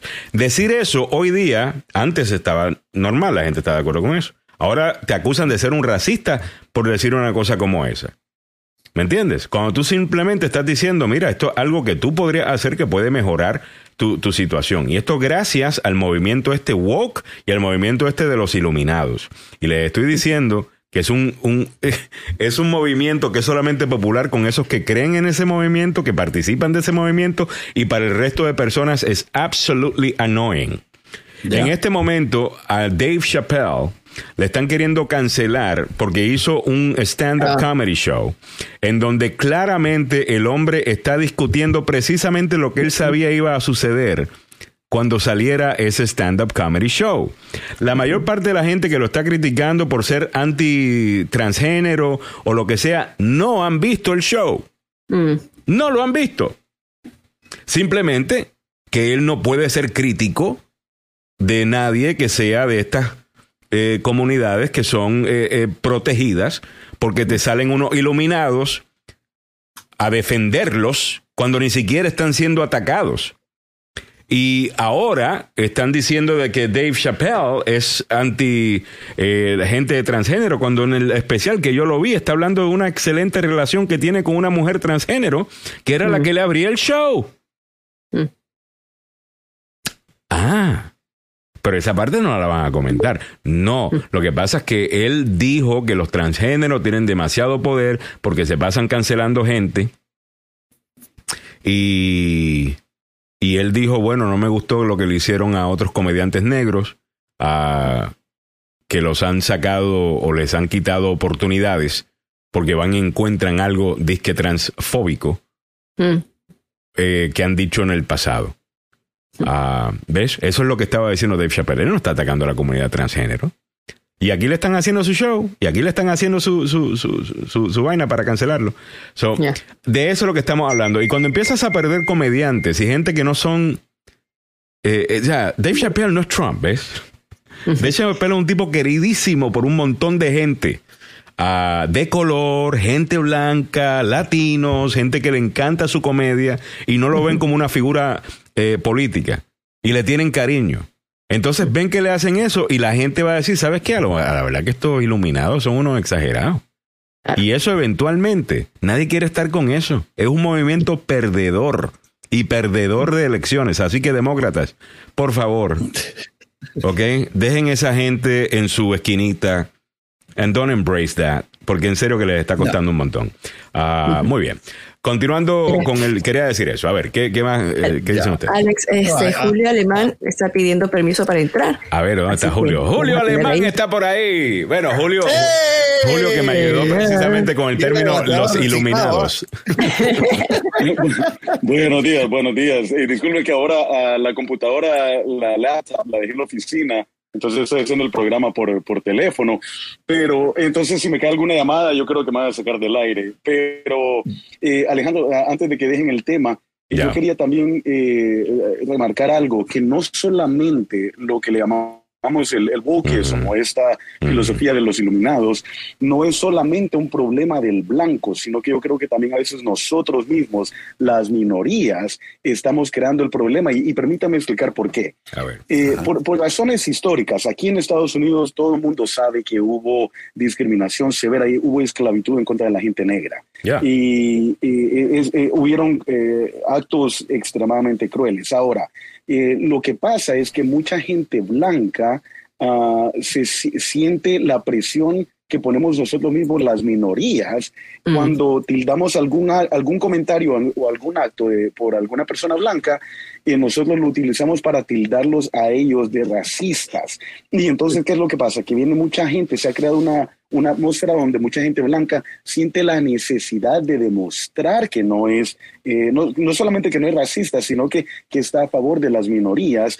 Y ahí es donde muchas veces nosotros las minorías, al, al tildar todo el racismo, estamos contribuyendo al problema. Y, doy como ejemplo aquel, aquella muerte eh, de una muchacha afroamericana a manos de un policía blanco que estaba tratando de defender a otras muchachas morenas. ¿Se acuerdan? El, cuando llegó un policía blanco y estaba la muchacha afroamericana con un cuchillo y de ahí viene el policía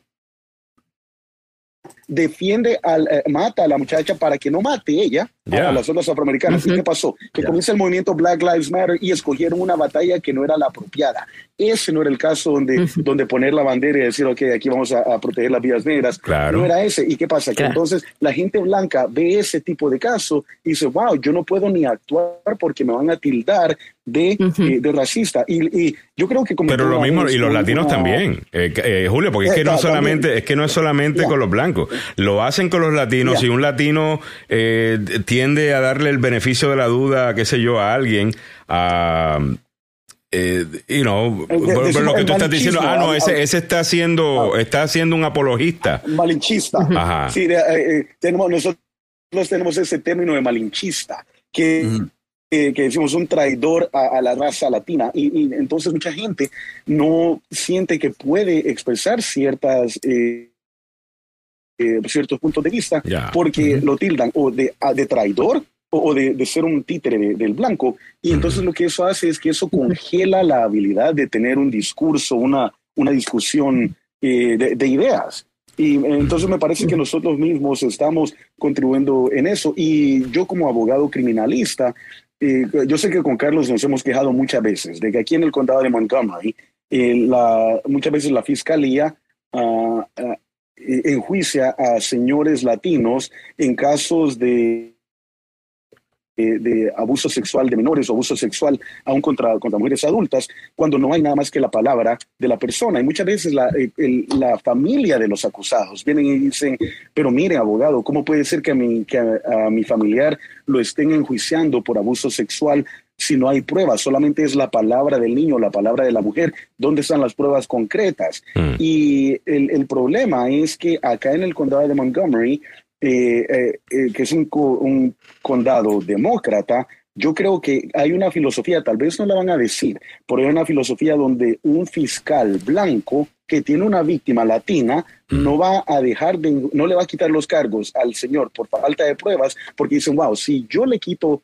uh, los cargos a este señor latino, por, porque no existe nada más que la palabra del acusador o la acusadora, entonces van a decir, la víctima va a decir que yo no estoy peleando por víctimas latinas, la víctima va a decir que yo no peleo por la mujer latina, por el niño latino, entonces prefieren no puede ser a alguien, aunque no...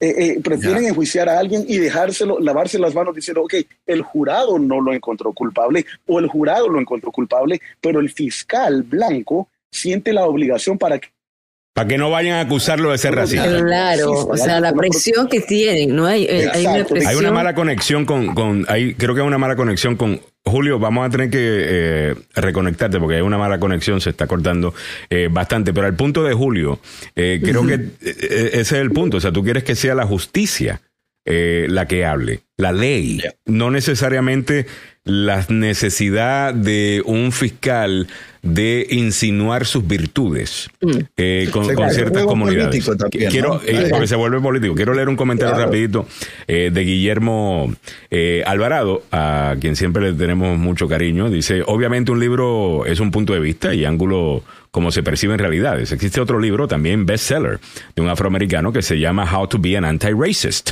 Eh, puedes ver el ángulo opuesto del libro en una entrevista de Oprah Winfrey.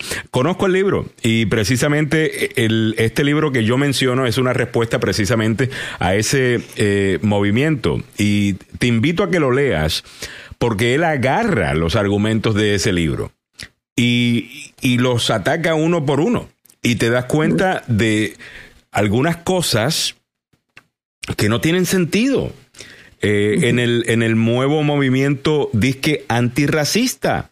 Como, por ejemplo, la idea de que el, el estar a tiempo es, es una idea blanca y esperar que las minorías lleguen a tiempo, eh, eh, eso es esperar demasiado de nosotros. Mm. Porque eso es una, eso es una construcción gringa, eh, digo, europea. Sí. Entonces, señores, Mira. what the hell are we talking about? Si yo me voy a encontrar con alguien, yo quiero que esa persona llegue a tiempo y la persona que llegue a tiempo va a tener mi atención, alguien me hace esperar y lo más seguro que no voy a tener una reunión con ellos de nuevo en el futuro, ¿ok? Eso no me hace racista, eh, eso, eso me hace una persona que yo respeto mi tiempo como respeto el tuyo, por esas razones que yo llego a tiempo a mis reuniones y exijo que alguien que se va a reunir conmigo llegue a, a- a tiempo. Esto es ridículo. Eh, Claro. eh, eh, además de las otras cosas que dice. Mira. Mira, A ver. esto. en el pasado, en el pasado, en la historia, en la historia del ser humano, cuando alguien emulaba eh, tu cultura, era algo positivo. Mm. Eso significa que tú has logrado eh, llevar tu cultura más allá de tus fronteras. Muy bien. Esta nueva gente, eh, la- los iluminados de la Ajá. izquierda, nos dicen que si una persona, o sea que si por ejemplo yo veo a Samuel y Samuel llega a Puerto Rico y se pone una guayabera y un eh, y, y una vaina y de ajá, y te veo qué sé yo, este haciendo algo bien puertorriqueño que tú me estás culturally appropriating, que tú te Ya, estás apropiando apropiando de tu cultura. de mi cultura. Estás loco, ¿eh? Y yo digo, coño, no. Qué chévere. Le gustó mi cultura. Ah, y ahora mi cultura la, la estamos exportando. Eso es algo que supuestamente es bueno. Bueno, pues acá eh, tú no puedes hacer eso porque entonces le estás robando la cultura. O sea, son un montón de reglas en esta nueva religión que no tienen sentido. Y encima de eso, lo que más me molesta es cuando quieren proyectar lo- eh, eh, ellos la realidad racial estadounidense a nosotros en Latinoamérica. Cuando quizás nosotros vemos las cosas de un poquito eh, eh, distinto. Yo me recuerdo cuando aquí se quiso hacer un issue de que en Colombia la gente se estaba printando de blackface. Mira, es que nosotros no lo vemos así. Ujú. ¿Ok? Es otro contexto. es otro contexto. Culturalmente es. Lo que acá usted ve como blackface, allá lo estaban viendo como una celebración de esa cultura. Y la persona que lo estaba haciendo, yo no creo que estaba siendo racista. Tú estás proyectando una realidad estadounidense a una sociedad que es mucho más multicultural que, que esta.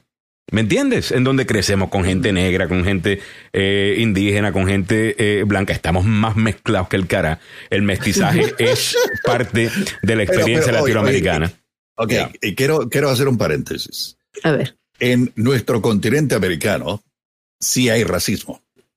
Mientras más al sur usted se vaya, usted va a notar que hay más racismo. Si no, Sobre todo, sí, más al sur, eh, Samuel, eh, en, en esa, esa parte. en el cono sur de, de América, en Argentina, Uruguay, en, en Chile, El propio hay Chile. racismo.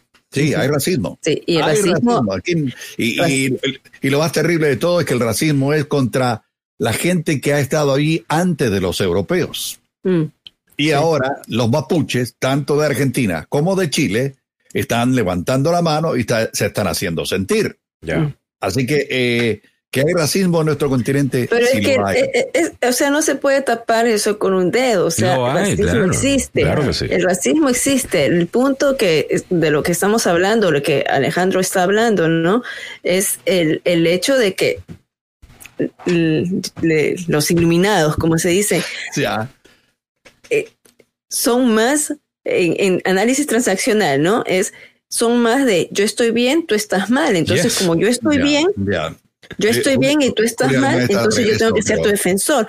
Cuando lo normal y lo ideal en el análisis transaccional y la psicología es que yo estoy bien, tú estás bien, estamos a la par. Estamos a la ¿No? par, correcto. Estamos a la par. Ni eres víctima, ni tampoco te crees superior. Entonces, allí está el jueguito, ¿no? El, el- el latino, minoría, eso, eh, tiene que ser víctima y el otro tiene que ser el superior. el Es que, es que te siempre. estoy diciendo, es que esto es bien chévere, porque es que, que claro, pero es que quien no quiere ser héroe, yo también siempre quise ¿No? ser Superman. Claro. Eh, yo eh, yo siempre lo quise ¿no? eh, ser, una vez hasta me tiré de- y me caí porque no volé. Ah, y me tiré del balcón, yo tenía como cinco años, yo quería volar. Y me tiré. Eh, ya, eh, y me di cuenta que yo no soy Superman. Usted tampoco es Superman, eh, señor iluminada, eh, señor iluminada o señor iluminado. Eh, yo no estoy diciendo eso no significa que no existe el racismo. Claro que existe racismo. Mira, a mí tú me preguntas, Alejandro, ¿existe el sistema, el racismo sistémico? Claro. Claro, Yo claro, veo el sí. racismo sistémico y yo creo que hay cosas que podemos arreglar en el, en, en el sistema. Sí. Pero esto de que todo es raza y que cualquier cosa que alguien diga que es por racismo, automáticamente hay que tomarlo como que es eh, racismo y si no te hacen el gran ruido, eh, realmente me parece un, un- un disparate. Y sinceramente los latinos así no somos, ¿ves? Eh, porque, por ejemplo, me recuerdo cuando hace poco aquí pusimos el video de una doña que la estaban sacando de una piscina pública. Eh, y el titular de Univision decía, eh, acusan de racismo a, a- acusan de racismo a policías por sacar a familia latina. Eh, para empezar, la cuenta de la doña que estaba publicando se llama Toxic Wife, esposa tóxica, arroba esposa tóxica se llamaba la muchacha, y estaba argumentando con la policía y estaba haciendo eso, y la mayor parte del público dijo, espérate, pero yo no aquí no la voy a defender porque es que ella está mal. Ya. Eh, Bueno, el Oye, titular se fue, el titular se fue como que fue un Ya. acto de racismo en contra de ella. Y, y, Y que quede, y, tenemos que quedar claros con esto. El Ajá. racismo existe. ¿Ves? Bien, Ahora, yo les, bien. le- le- les hago una pregunta. Cuando viene uno de estos iluminados y dice algo es racista, o cuando viene Alejandro Negrón o Milagros, o Samuel en este caso, que estamos creo que de acuerdo en este tema, y decimos, esto fue racismo, ¿quién usted piensa tiene mayor peso? ¿La persona que le dijo racismo a todo? ¿O la persona que en algunos casos vio el racismo y en otros casos vio la situación por lo que era? ¿Quién va a tener mayor credibilidad haciendo Claro. esa acusación? Y ese es el problema, que si realmente queremos pelear en contra del verdadero racismo, vamos a tener que tener algo de credibilidad para hay poder que hacerlo. filtrar, ¿no? Hay, que, hay que pasar por filtro todas las, todas las situaciones y, y ser objetivos en ello. Eh, Es que es verdad, o sea, porque si en este caso específico de la señora era que tenía el volumen alto en la piscina, entonces De- vino, tenía, tenía unos parlantes en la piscina y la gente se estaba quejando y luego viene la administradora de la, del club y, y- lo que sí fue es que le apagó el, el, el, el parlante. O sea, parece que hubo un intercambio, no sé si se entendieron o no entendieron, y ella vino y ¡pum! le quitó el parlante. Eso fue un acto, yo creo que sí. Eso sí puede ser un acto brusco, Eso un acto que abuso. no. Ya, y, abuso, pero también la otra, la otra parte estaba abusando igual. La pregunta Claro. es si la razón que hubo el encuentro entre la policía y esa familia era exclusivamente la raza. ¿Ves? Si hubiese Ya, sido la raza, pues claramente es un acto racista. Ahora, si es que tú tienes la música a todo volumen en el lugar, a lo mejor es el hecho que tienes la música a todo volumen en ese lugar. Y punto. Eh, eh. Pero hay otro punto. Ahí. Julio. Eso, eso- oh, oh, perdón, oh, perdón, no, perdón, Milagro, dale. No, no, también hay otro punto, que la música era una música hispana. Entonces, por ese lado, ¿no? Lo que ellos alegaban es que era, mira, los otros también están escuchando otro tipo de música. Hay también una situación que a lo desconocido, lo que no es tuyo, tú sientes cierto rechazo, ¿no? Entonces, eso también puede jugar un factor. O sea, yo no conozco, no, esa no es, no es mi música, eh, son, no entiendo lo que están diciendo, entonces reacciono contra ello. También No, hay, hay es- otra cosa también, Ya. Mili. Vamos a ponerlo de esta manera. Vamos a decir que la música ahora ya no es música latina, ahora es música árabe. ¿Ok?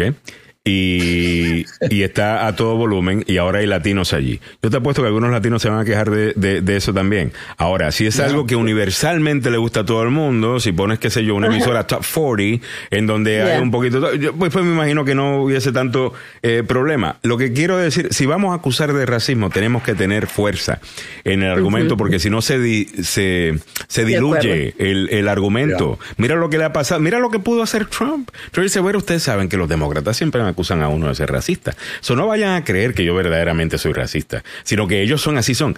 Y con ese truquito pudo decir que los mexicanos son violadores.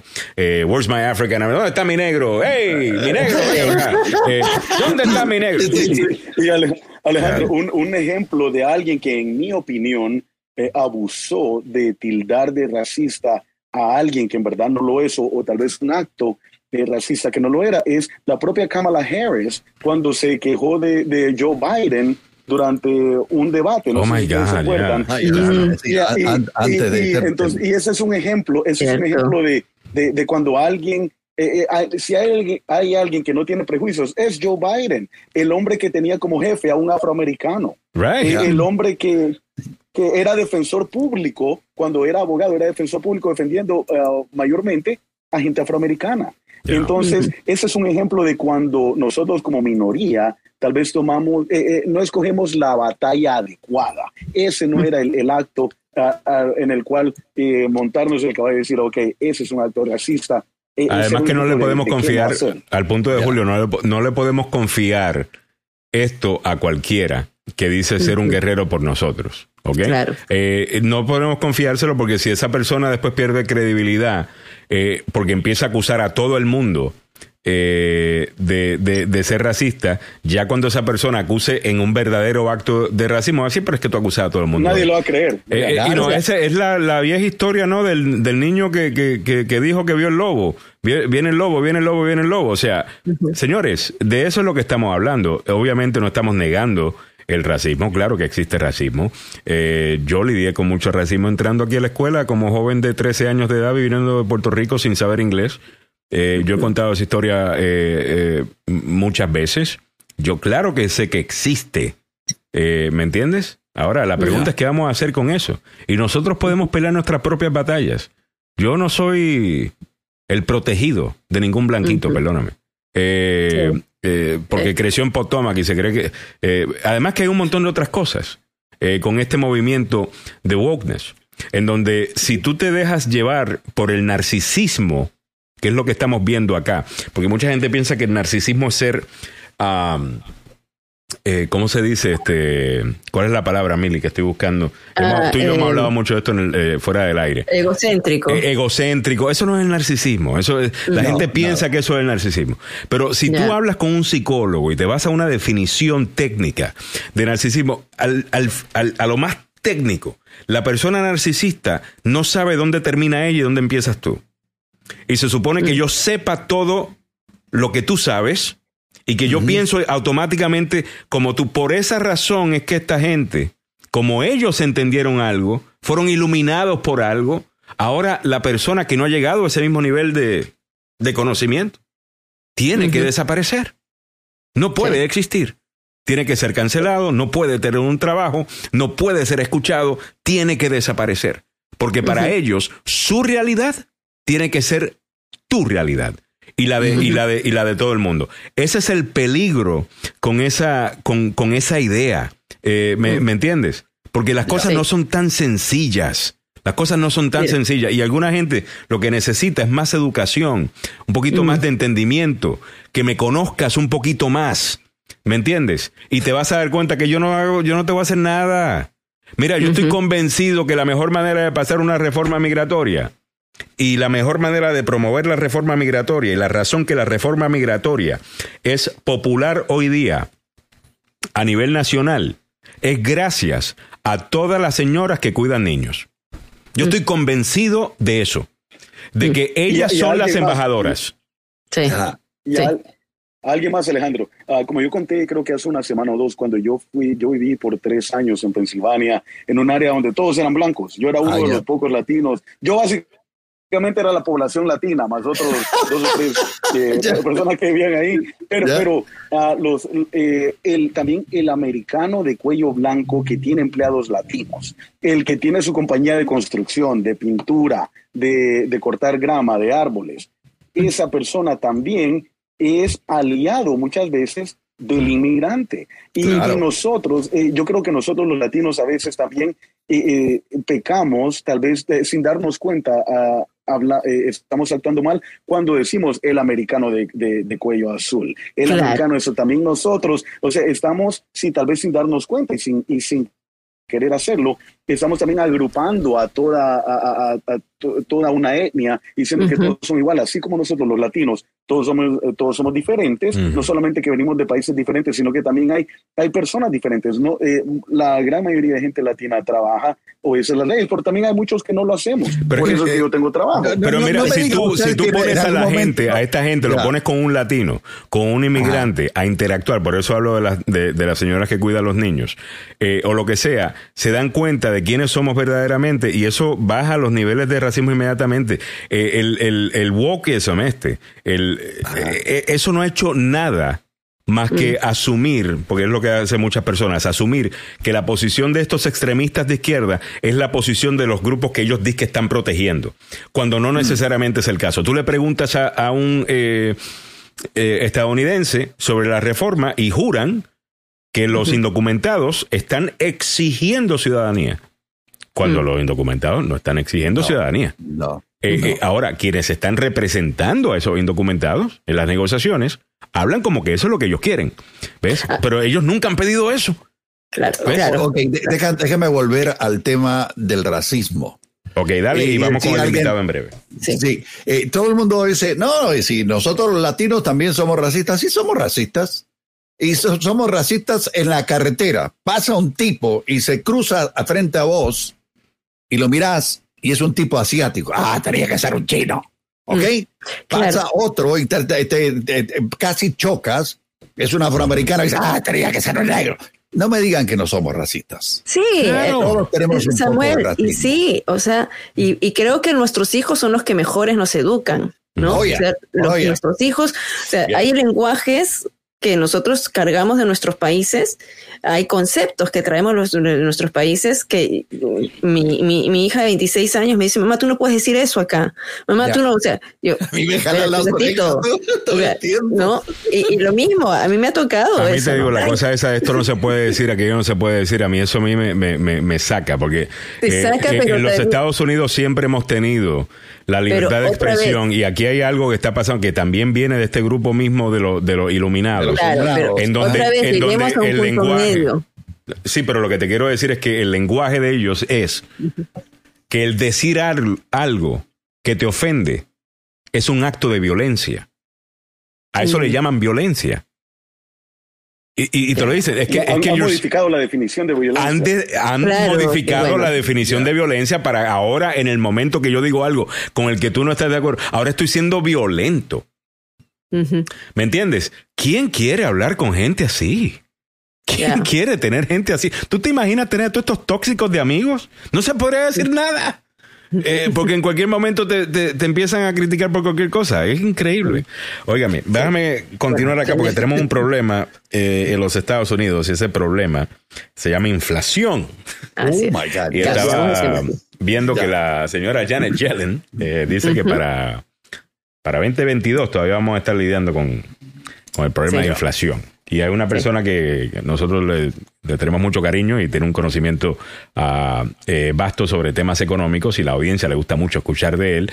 Y, lo tenemos acá en el día de hoy. Ya está con nosotros ya, recién afeitadito como siempre, Giovanni Delfino. Giovanni. Claro que sí, muchas gracias. Es un gusto siempre estar con usted. Eh, nosotros hicimos, ya firmamos, eh, Samuel firmó la excepción para, para Julio Alemán que es lo único que permitimos acá con pelo. una excepción que hay que firmar. Solamente Samuel puede aprobar eso. solamente. Un tema terrible en estos momentos y no me diga que usted no está pagando más por los productos y servicios que está comprando. Esto es algo ridículo, pero hay, eh, hay una razón por la cual esto ocurre. Mire los puertos allá en Los Ángeles, eh, mire los puertos aquí en Nueva York, mire los, ¿Eso afecta a la inflación? Así es. La pregunta es esa. Así es, totalmente. Eh, una, una, de las razones principales por las cuales estamos viendo la inflación que se sigue manteniendo, y, quiero eh, eh, traer algo que mencioné en una entrevista anterior, fue que íbamos a ver que la inflación iba a comenzar a calmarse justamente ya para el mes de octubre, ¿verdad? Y, pero esto fue justamente porque se esperaba que iban a llegar suficiente eh, supply, suficiente eh, eh, productos, insumos para responder a la demanda de productos, pero lo que no se tomó en cuenta a la hora del análisis de estos de, de, de, las, empresas, de las agencias federales y, las agencias también independientes fue este cuello de botella que se formó, ¿verdad? Pero este cuello de botella es, es normal que sucede en este tipo de situaciones. Porque cuando tú apagas la, la, luz, por así decirlo, apagas la economía y luego la vuelves a encender en situaciones como estas, mm. lo que sucede es que se detiene la, la, producción y luego cuando empieza la demanda otra vez, hay que, hay que responder a esa demanda de productos y entonces había eh, una, una cantidad de órdenes a las cuales no se había podido responder antes y que mm. ahora están enviando, digamos, el doble de lo que se tenía que enviar mm. para poder responder a todas esas órdenes que estaban atrasadas. Entonces, Ahora, ¿cómo puede responder eh, la administración de Biden a, eso? Y, está ya respondiendo. Sabemos de que ellos han ordenado lo, lo que pueden hacer eh, desde el punto de vista del gobierno federal eh, para lidiar con, con, el problema de todos esos cargamentos que están en el, en el mar, estancados. ¿Qué más pueden hacer y cuánto responsabilizas a, a la administración o las políticas económicas de la administración? Si es que piensas que hay alguna crítica por hacer. Yo creo que eh, en esta, esta situación tenemos que tener claro que es, es una situación normal, ¿ok? Eh, porque justamente por la razón que acabo, que acabo de explicar y que hay que es comprensible que se dé estas situaciones, lo que, lo que sí se tal vez se debió haber hecho es eh, haber tomado de repente con más anticipación más esfuerzos para poder responder a, esa, a, la, a esta a esa demanda de, de, la cadena de suministros, ¿no? Ya. Pero eh, realmente es muy difícil haber podido hacer algo al respecto, porque por lo mismo que estamos viviendo en los últimos eh, meses, ¿no? Y es que las empresas no están pudiendo, a pesar de todos los esfuerzos que se están realizando, los, los eh, beneficios que se están ofreciendo, todo tipo de, de maneras para atraer trabajadores a, las empresas no están respondiendo a la demanda de, trabajadores. Entonces, este es, este es un problema a nivel nacional, no solamente... ¿A qué, se, ¿a qué se debe eso, eh, eh, Giovanni? Eh, porque obviamente es fácil decir, bueno, pues debe ser pues toda la ayuda que hay. Eh, el dinero que el gobierno está gastando y está enviándole a la gente, aunque eso ha cesado un poco eh, últimamente, específicamente el tema de desempleo, sí se inyectó un montón de dinero, ¿no? A, ayudar a las personas. Hay personas que no tuvieron que pagar renta por un buen tiempo. Se habla de que algunas personas lograron ahorrar una buena cantidad eh, de dinero. ¿Qué, ¿Qué podría ser y entonces qué deben considerar los demócratas?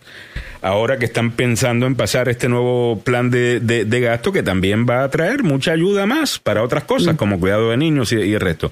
¿Qué, qué podemos, qué, cuál es tu análisis político? Yo creo que hay muchas razones por las cuales eh, se ha dado esta situación. ¿no? Una de ellas es que la gente, como saben, se ha mudado porque hubo una gran demanda de viviendas. Entonces se mudaron a zonas más económicas para poder ahorrar también desde ese punto de vista. Entonces ya no, ya no necesitan necesariamente trabajar dos o en, o en todo caso trabajan dos de manera independiente y ya no necesitan regresar al trabajo anterior que tenían. Vaya. Entonces, eh, entonces lo que está sucediendo es justamente esa falta de eh, demanda de, de, digamos, de empleo, de, de, de mano de obra, ¿no? empleados, ¿no? De- De mano de obra suficiente que quieran tomar esas posiciones de regreso, porque ya encontraron, ya se acomodaron en Mm. otras posiciones, en- como independientes, empezaron un negocio, vivieron más lejos y por eso ahora pueden sustentar su estilo de vida con el trabajo de uno solo y no necesariamente el de los dos, y entonces el otro se cuida a los niños. Eh, hay diferentes, el, el mercado Ah, habla- háblame de eso, háblame de eso de la personas. pandemia. Háblame de eso, eh, Giovanni, porque estamos viendo también el, que el número de personas comenzando sus propias empresas está subiendo eh, también y que eso en parte podría explicar eh, con todo y que no tuvimos un gran reporte de empleos el, el- el mes pasado. Sí, el desempleo en sí bajó, o sea, la cantidad de gente buscando un empleo sí bajó eh, a 4.8%. Argumentan algunos que eh, en parte, gracias a la ayuda que se estaba dando, alguna gente sintió un poquito más de seguridad de empezar su, su empresita, eh, su empresa pequeña y no poco a poco. Eh, ¿Será que todavía no estamos viendo eh, eso, esa data ah, y se están asustando un poco la administración o, o- o qué está pasando? creo que va a tomar un poco de tiempo en, en- todavía en reacomodarse y yo creo que va a ser mucho tiempo. Y porque eh, más allá de, de que la gente quiera responder a, a esta demanda de, digamos, de, de trabajo, de, tra- de trabajadores, Ya. eh, lo, que vamos, lo que las empresas van a comenzar a atender, como lo había dicho anteriormente, es automatizar muchos procesos de trabajo porque no, tienen, no, no están consiguiendo a los trabajadores. Entonces van a tener que automatizar mucho de los, de los empleos, de los trabajos, eh, y de esa manera es que realmente vamos a poder ir cubriendo esa demanda de en los espacios que han quedado vacíos, ¿no? Eh, entonces, hay muchos, como, dije, como dijimos hace un momento, hay mucha gente que ya se acomodó de una u otra manera, ha empezado su negocio, o, o está trabajando desde casa apoyando a los niños, o están haciendo otro tipo de actividades, y por eso es que no se está también tomando esas, esas posiciones de regreso, a pesar de que se está aumentando los salarios. Pero es bueno de que haya inflación cuando a la vez hay aumento de salarios. Lo malo sería de que hubiese, se- los salarios se mantuvieran y la, la inflación subiera. O sea que lo que estamos viendo es que uno está cancelando lo otro, ¿no? Ya. Eso básicamente el status quo. Ya. Queda A propósito de ofertas de empleo, Giovanni, ayer vi un reporte de una empresa en Tennessee que es una empresa de transporte con camiones de 18 ruedas. El dueño tenía más de 100 camiones y de, de esos 100 había un, más de un 51% de los vehículos parados allí. Y se le preguntó, oiga, ¿y entonces qué? ¿Qué está pasando? con usted?" Y dice, no tengo choferes. ¿Eso también afecta la inflación, Giovanni? Por supuesto, así Claro, es. ¿no? Porque al, al no haber eh, suficiente capacidad para poder mover los, los productos y se- eh, a- de un punto a otro, Ya. entonces lo que, hace, lo que sucede es desabastecimiento. Y esto lo estamos viendo en todo tipo de, de, de industrias, ¿no? hasta en la automovilística estamos viendo, eh, tengo eh, clientes que se dedican a todo lo que es la automotriz, eh, eh, mecánica, distribución de, de- de partes, de llantas, y están viendo de que sus almacenes están medio vacíos, porque no están llegando las partes de, de China, de, otros países que, que producen justamente estas partes de los vehículos eh, y esto, esto va a tener un problema si es que no se, si no, que no se consigue una alternativa. Ahora, hay un estado que se está beneficiando de todo esto en la región, y no sé si lo, lo habrán oído ya, y es el estado de Maryland. Porque el estado de Maryland desde hace ya varios años venía invirtiendo en el puerto de Baltimore para, expandir el puerto de Baltimore y aumentar la capacidad de atención. Y con esta situación lo que está Interesante, ¿eh? viendo es todos, todos estos barcos que, que en estas zonas estaban quedando sin capacidad, sin, sin llegar a un puerto eh, por, esta, por esta situación, están comenzando a ser dirigidos hacia el puerto de Baltimore. Oye. Y ahora van a trabajar 24 horas al día y los 7 días de la semana, Giovanni. Eso, eso, lo- eh, la gente que trabaja en el puerto de Baltimore va a sentirlo en el bolsillo, ¿no? Así es, eso, eso va, por supuesto que van a salir beneficiados la gente que, que trabaja en esa zona y que, y pues, pues por supuesto el mismo estado que ha invertido muchísimo dinero en esta, en esta apuesta por el puerto de Baltimore, están viendo los beneficios ahora. Qué buena onda. Sí, pero entonces vamos a seguir mirando el aumento de precios, porque la, la, la secretaria dijo que eh, el- esto no iba a parar hasta eh, el 2022, ¿no? O sea, que todavía eh, la inflación se iba a extender hasta mediados de 2022. Que vamos a seguir, o sea, si me, cuesta, me costaba una caja de huevos dos dólares y ahora la veo a tres, me va- la voy a seguir mirando subir por más que, por más que aumenten los sueldos. Así es. Y esto va a depender, esto sí, mientras los factores se mantengan iguales. Esto tenemos que siempre tenerlo, acuerdo, eh, tenerlo en cuenta cuando hablamos de eh, proyecciones económicas. Las proyecciones económicas se basan en que los, los factores se mantengan iguales, en que el resto de los factores se mantengan iguales. Si algo cambia, por una u otra razón, entonces pueden cambiar la proyección. ¿no? Entonces, por ejemplo, pueda suceder algún avance tecnológico alguna, o alguna gran inversión para poder responder a la producción aquí mismo en los Estados Unidos para que no tengan que depender de el ingreso Ya, de de, productos del exterior. Eso puede hacer que cambie la, la dinámica en algunas industrias en las cuales hayan, se haya hecho este tipo de inversión, por ejemplo. ¿no? O en el caso de que hayan más trabajadores, o digamos, por ejemplo, que se apruebe una reforma migratoria y que los trabajadores inmigrantes que antes no tenían capacidad de poder tomar esas puestos de trabajo, ahora van a poder tomar esos puestos de trabajo y, y poder responder a la situación. Eso cambiaría también la situación. Hay ese tipo de factores, a eso se le llama cambios estructurales en la economía. Eh, usted lo siente a diario y si no, no me diga que no. ¿Usted cuánto pagaba el mes pasado por un galón de gasolina y cuánto está pagando ahora? Eso es inflación, mi querida amiga, mi querido amigo. Así que, Giovanni, agradecido, hermano. Bueno, y eso, y eso se va, lo estamos viendo por todas partes. Bueno, yo les recomiendo que número una- uno una se vayan a los carros eléctricos, que todas las compañías están saliendo con carros eléctricos. Ayer a Tesla le está yendo súper bien debido a que parece que las compañías de, una de las compañías de Hertz. fue, ¿no? Eh, hizo una es. orden gigantesca. Ah, parece que se está moviendo para adelante con esto de los carros eléctricos. Se estaba viendo otro artículo, Giovanni, que dice, la gente está comprando Teslas, pero no están comprando tantos carros eléctricos. En otras palabras, el carro de Tesla obviamente es eléctrico, pero que las otras compañías no están vendiendo tanto como lo está haciendo eh, eh, eh, Tesla. Ah. ¿Va a cambiar eso?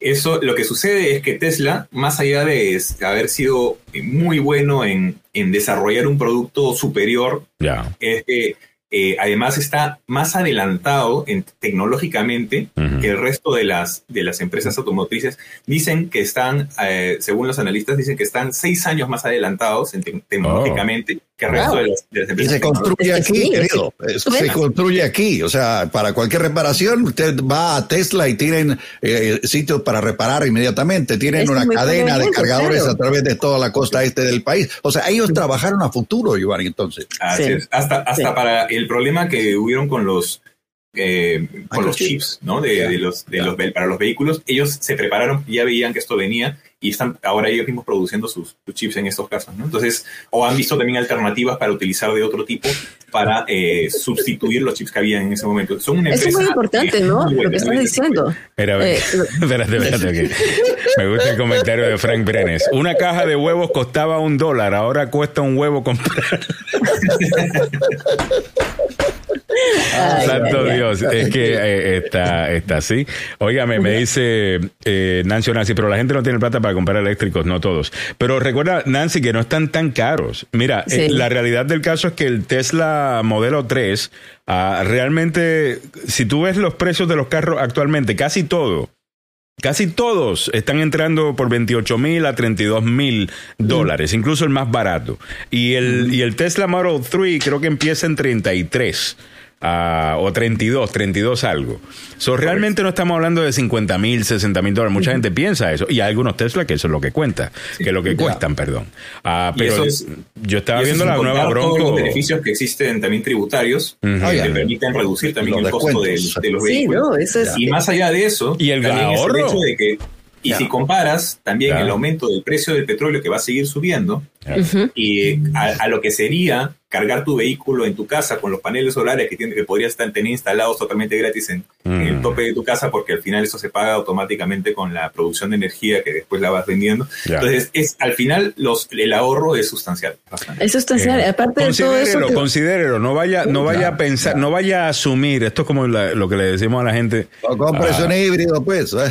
no asuma, no asuma que es demasiado caro lo que sea. Mire las opciones que hay. Muchas de las compañías, casi todas, están ofreciendo algo y creo que el más barato que vi comienza como en 26, eh, 24 o ¿Y- 26. algo así. eléctrico? Eléctrico, eléctrico, Sí, creo que sí. ahora se han puesto y, y- y sobre todo que con el plan de Biden que en el 2030 todos tenemos que entrar, el 50% de los carros tienen que ser eh, de, de ese, de ese calibre, ¿no? Eh, eh, los precios van a seguir aminorándose Ah, y, y- y llenarlos hay en los establecimientos. Ya cada vez veo más establecimientos que te ofrecen gratuitamente el que puedas llenar o que llenar todavía. Lo, digo, lo dejo que puedas- picado, muchachos, ¿o no? puedas ¿Los dejo cargar. picados? Ok. Una camioneta de la Ford Motor Company, híbrida, sí, de doble eh, eh, cabina, va a salir al mercado muy pronto por 21 mil dólares. Híbrida. Mm. A haber competencia, ¿o no, muchachos? No, y 21 estaba viendo incluso, estaba viendo incluso se el, ¿cómo se llama? El nuevo camión, el, like the semi truck de, Ay, Dios, ya me encanta cuando hablan de carros. de- Miren, de- se de- de emociona, Tesla, mira mira. los ojos. Estoy los viendo, ojos. mira, el Nissan Leaf. Los ojos. Eh, el Leaf, mira, empieza en 27.400. Ah, y te lo puedes llevar tan bajo como 19.900, dice acá este anuncio, ¿no? Sabrá Dios. Ya, pero el descuento que hay que dar. ¿no? Eh, debe ser, debe ser. Ya, pero te lo ya. puedes llevar por 19.900 el Leaf y es eh, eléctrico. Ah, de nuevo, eh, ya ustedes van a ver, un montón de gente va a estar moviéndose a esto. Este es el futuro. Ah. Y sale mucho mejor. No sé si se están dando cuenta en todos los estados, eh, en todos los establecimientos, en todos los estacionamientos. Estás viendo que están instalando estos, carga- estos cargadores. Esto va para adelante. Eh, considérelo. Eh, no vaya a asumir automáticamente que son muy caros, ¿ok? Bueno, eh, Giovanni Delfino, como siempre, un placer hablar contigo. Te iba a preguntar también de Bitcoin ah, y las criptomonedas que están teniendo Yo un buen momento. a los millonarios. Eh, tiene un buen momento, está pasando por un buen momento, pero lo dejamos para, para otra ocasión y también la negociación de los demócratas. Ah, muchas gracias, Giovanni Delfino. ¿Cómo te podemos encontrar, Giovanni? Un gusto, claro, como siempre. Y eh, pueden encontrar más noticias de negocios en. Delfinoconnegocios.com. Delfinoconnegocios.com.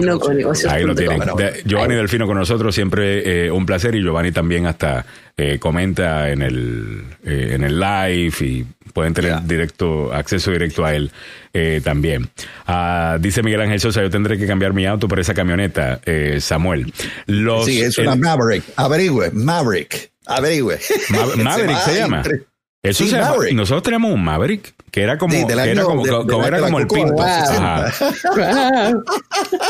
Sí. ¿En serio? Sí. Sí, y, y Que me, que, Maverick, vez, uno- me recuerdo que una vez se le fue el, el, el guía, dejó de, de- de trabajar y nos tiramos por un barranco eh, saliendo con, con, con mi papá. Ah, ya, Ya. súper bueno esos carros. ¿Dónde estaba el abogado Maluf en ese entonces para poner la demanda? Óigame, Frank Vera dice, los eléctricos tienen que ser más comerciales para todos pueden cambiar lo- los cacharros. Yo creo que están moviéndose en, en eso y están dando muchas opciones también. Así es. All right, muchachos. El, hay un nuevo Mustang eléctrico también. Eh, Oh, sí, yeah. hay de, hay de todo. No tiene que ser. no Oye, tiene que ser ya, Tesla. ya, pero que como les digo, Dios mío, Yeah, hablan we de love carros. cars. y- Of course we love cars. Wow, course. Pero tenemos al doctor Fabián Sandoval ya. Ya lo tenemos al doctor Oye. Fabián Sandoval. Vamos a identificar la emisora y en breve Y regresamos con eso. Pero mientras tanto, ahí Samuel nos pone la camioneta eléctrica, la Ford Maverick. Ay, Dios. Ahí está. híbrida. Híbrida. Ya usted sabe, cuando estamos hablando de carro estamos hablando de modelos, Samuel rápido saca la foto. Rapidísimo. Sí. Eh, de- de- Los dos amores. Los dos amores de Samuel. Eh, a- a- antes de pasar al, al- antes de pasar con el doctor eh, Fabián Sandoval, también debemos recordar que estamos llegando a ustedes por una cortesía de El abogado Joseph Maluf, la demanda más rápida del oeste. Es que si no lo veo se me olvida, disculpen. El abogado Joseph Maluf, si ha sido víctima de un accidente de auto en el trabajo o negligencia médica, por favor llame al abogado. Joseph Maluf está fuera esta semana, regresa la siguiente. Ah, está tomándose un par de, de, días libres y, y bien merecidos que los tiene. Ah, trabaja fuertemente él y todo su staff eh, para defenderlo usted si ha sido víctima de un accidente de auto en el trabajo negligencia médica. El abogado Joseph Maluf le consigue la compensación que usted se merece. Estamos hablando de mucho más que el abogado Sí, promedio, Sí. mucho más. Eh. El abogado promedio dice, ah, pagan 8 mil, 10 mil dólares, está bien, mira, un chequecito ahí le voy a dar. No, el abogado Joseph Maluf va en serio. Si usted tiene un caso en serio, el abogado Joseph Maluf va en serio. Llama al abogado Joseph Maluf. al 301-947-8998. Repito, 301-947-8998. Recuerde, cada cuatro, siempre lo digo, cada cuatro años existe la posibilidad de que usted se vea envuelto o envuelto en un accidente carretero. No espere. Si usted sale mal parado, mal parado y lo tienen que llevar al hospital, después de que lo atiendan en el hospital, llame inmediatamente al abogado Joseph Maluf al 301-947-8998 con licencia para operar en Washington, Maryland y Virginia y dos oficinas para su servicio en Gatesburg y también en Fairfax. Recuerde, accidentes hay todos los días. Tenga a una persona que pueda defenderlo y que pueda conseguirle la mayor cantidad posible. Acuérdese que a veces los accidentes a uno lo dejan paralizado para el resto de la vida y hay algo que hacer al respecto. El abogado Joseph Malou, 301-947-8998 la demanda más rápida del oeste. Eso. 9 y 5 minutos en la, en la mañana. All right, vámonos, señoras y señores, a el tope de la hora. Don Samuel Galvez eh, ya viene por ahí junto a Mili y se van a quedar hablando con el doctor Fabián Sandoval. Yo me tengo que ir. Eh, muchas gracias, muchachos. Muchas gracias a nuestros invitados, a todas las personas por formar parte de la conversación. Recuerden que estamos acá, obviamente, para eh, tener una discusión, para tener un debate. no traemos temas ni tomamos posiciones solamente para causar controversia, pero sí queremos que la gente piense, ¿no? y y, no aceptar todo lo que y no, nos dicen todos los días que tenemos que hacer. Este show trata de traer otros temas, ¿me entiendes? Usted tiene, tiene, cerebro para pensar. y yo tiene cerebro para pensar, es así. claro. Eso, eso me gusta. Eso es, eso es lo que queremos hacer, no, no es cosa de... de, de, de, que jugar con la política. No, no, no, no, no, no. Nos gusta debatir ideas.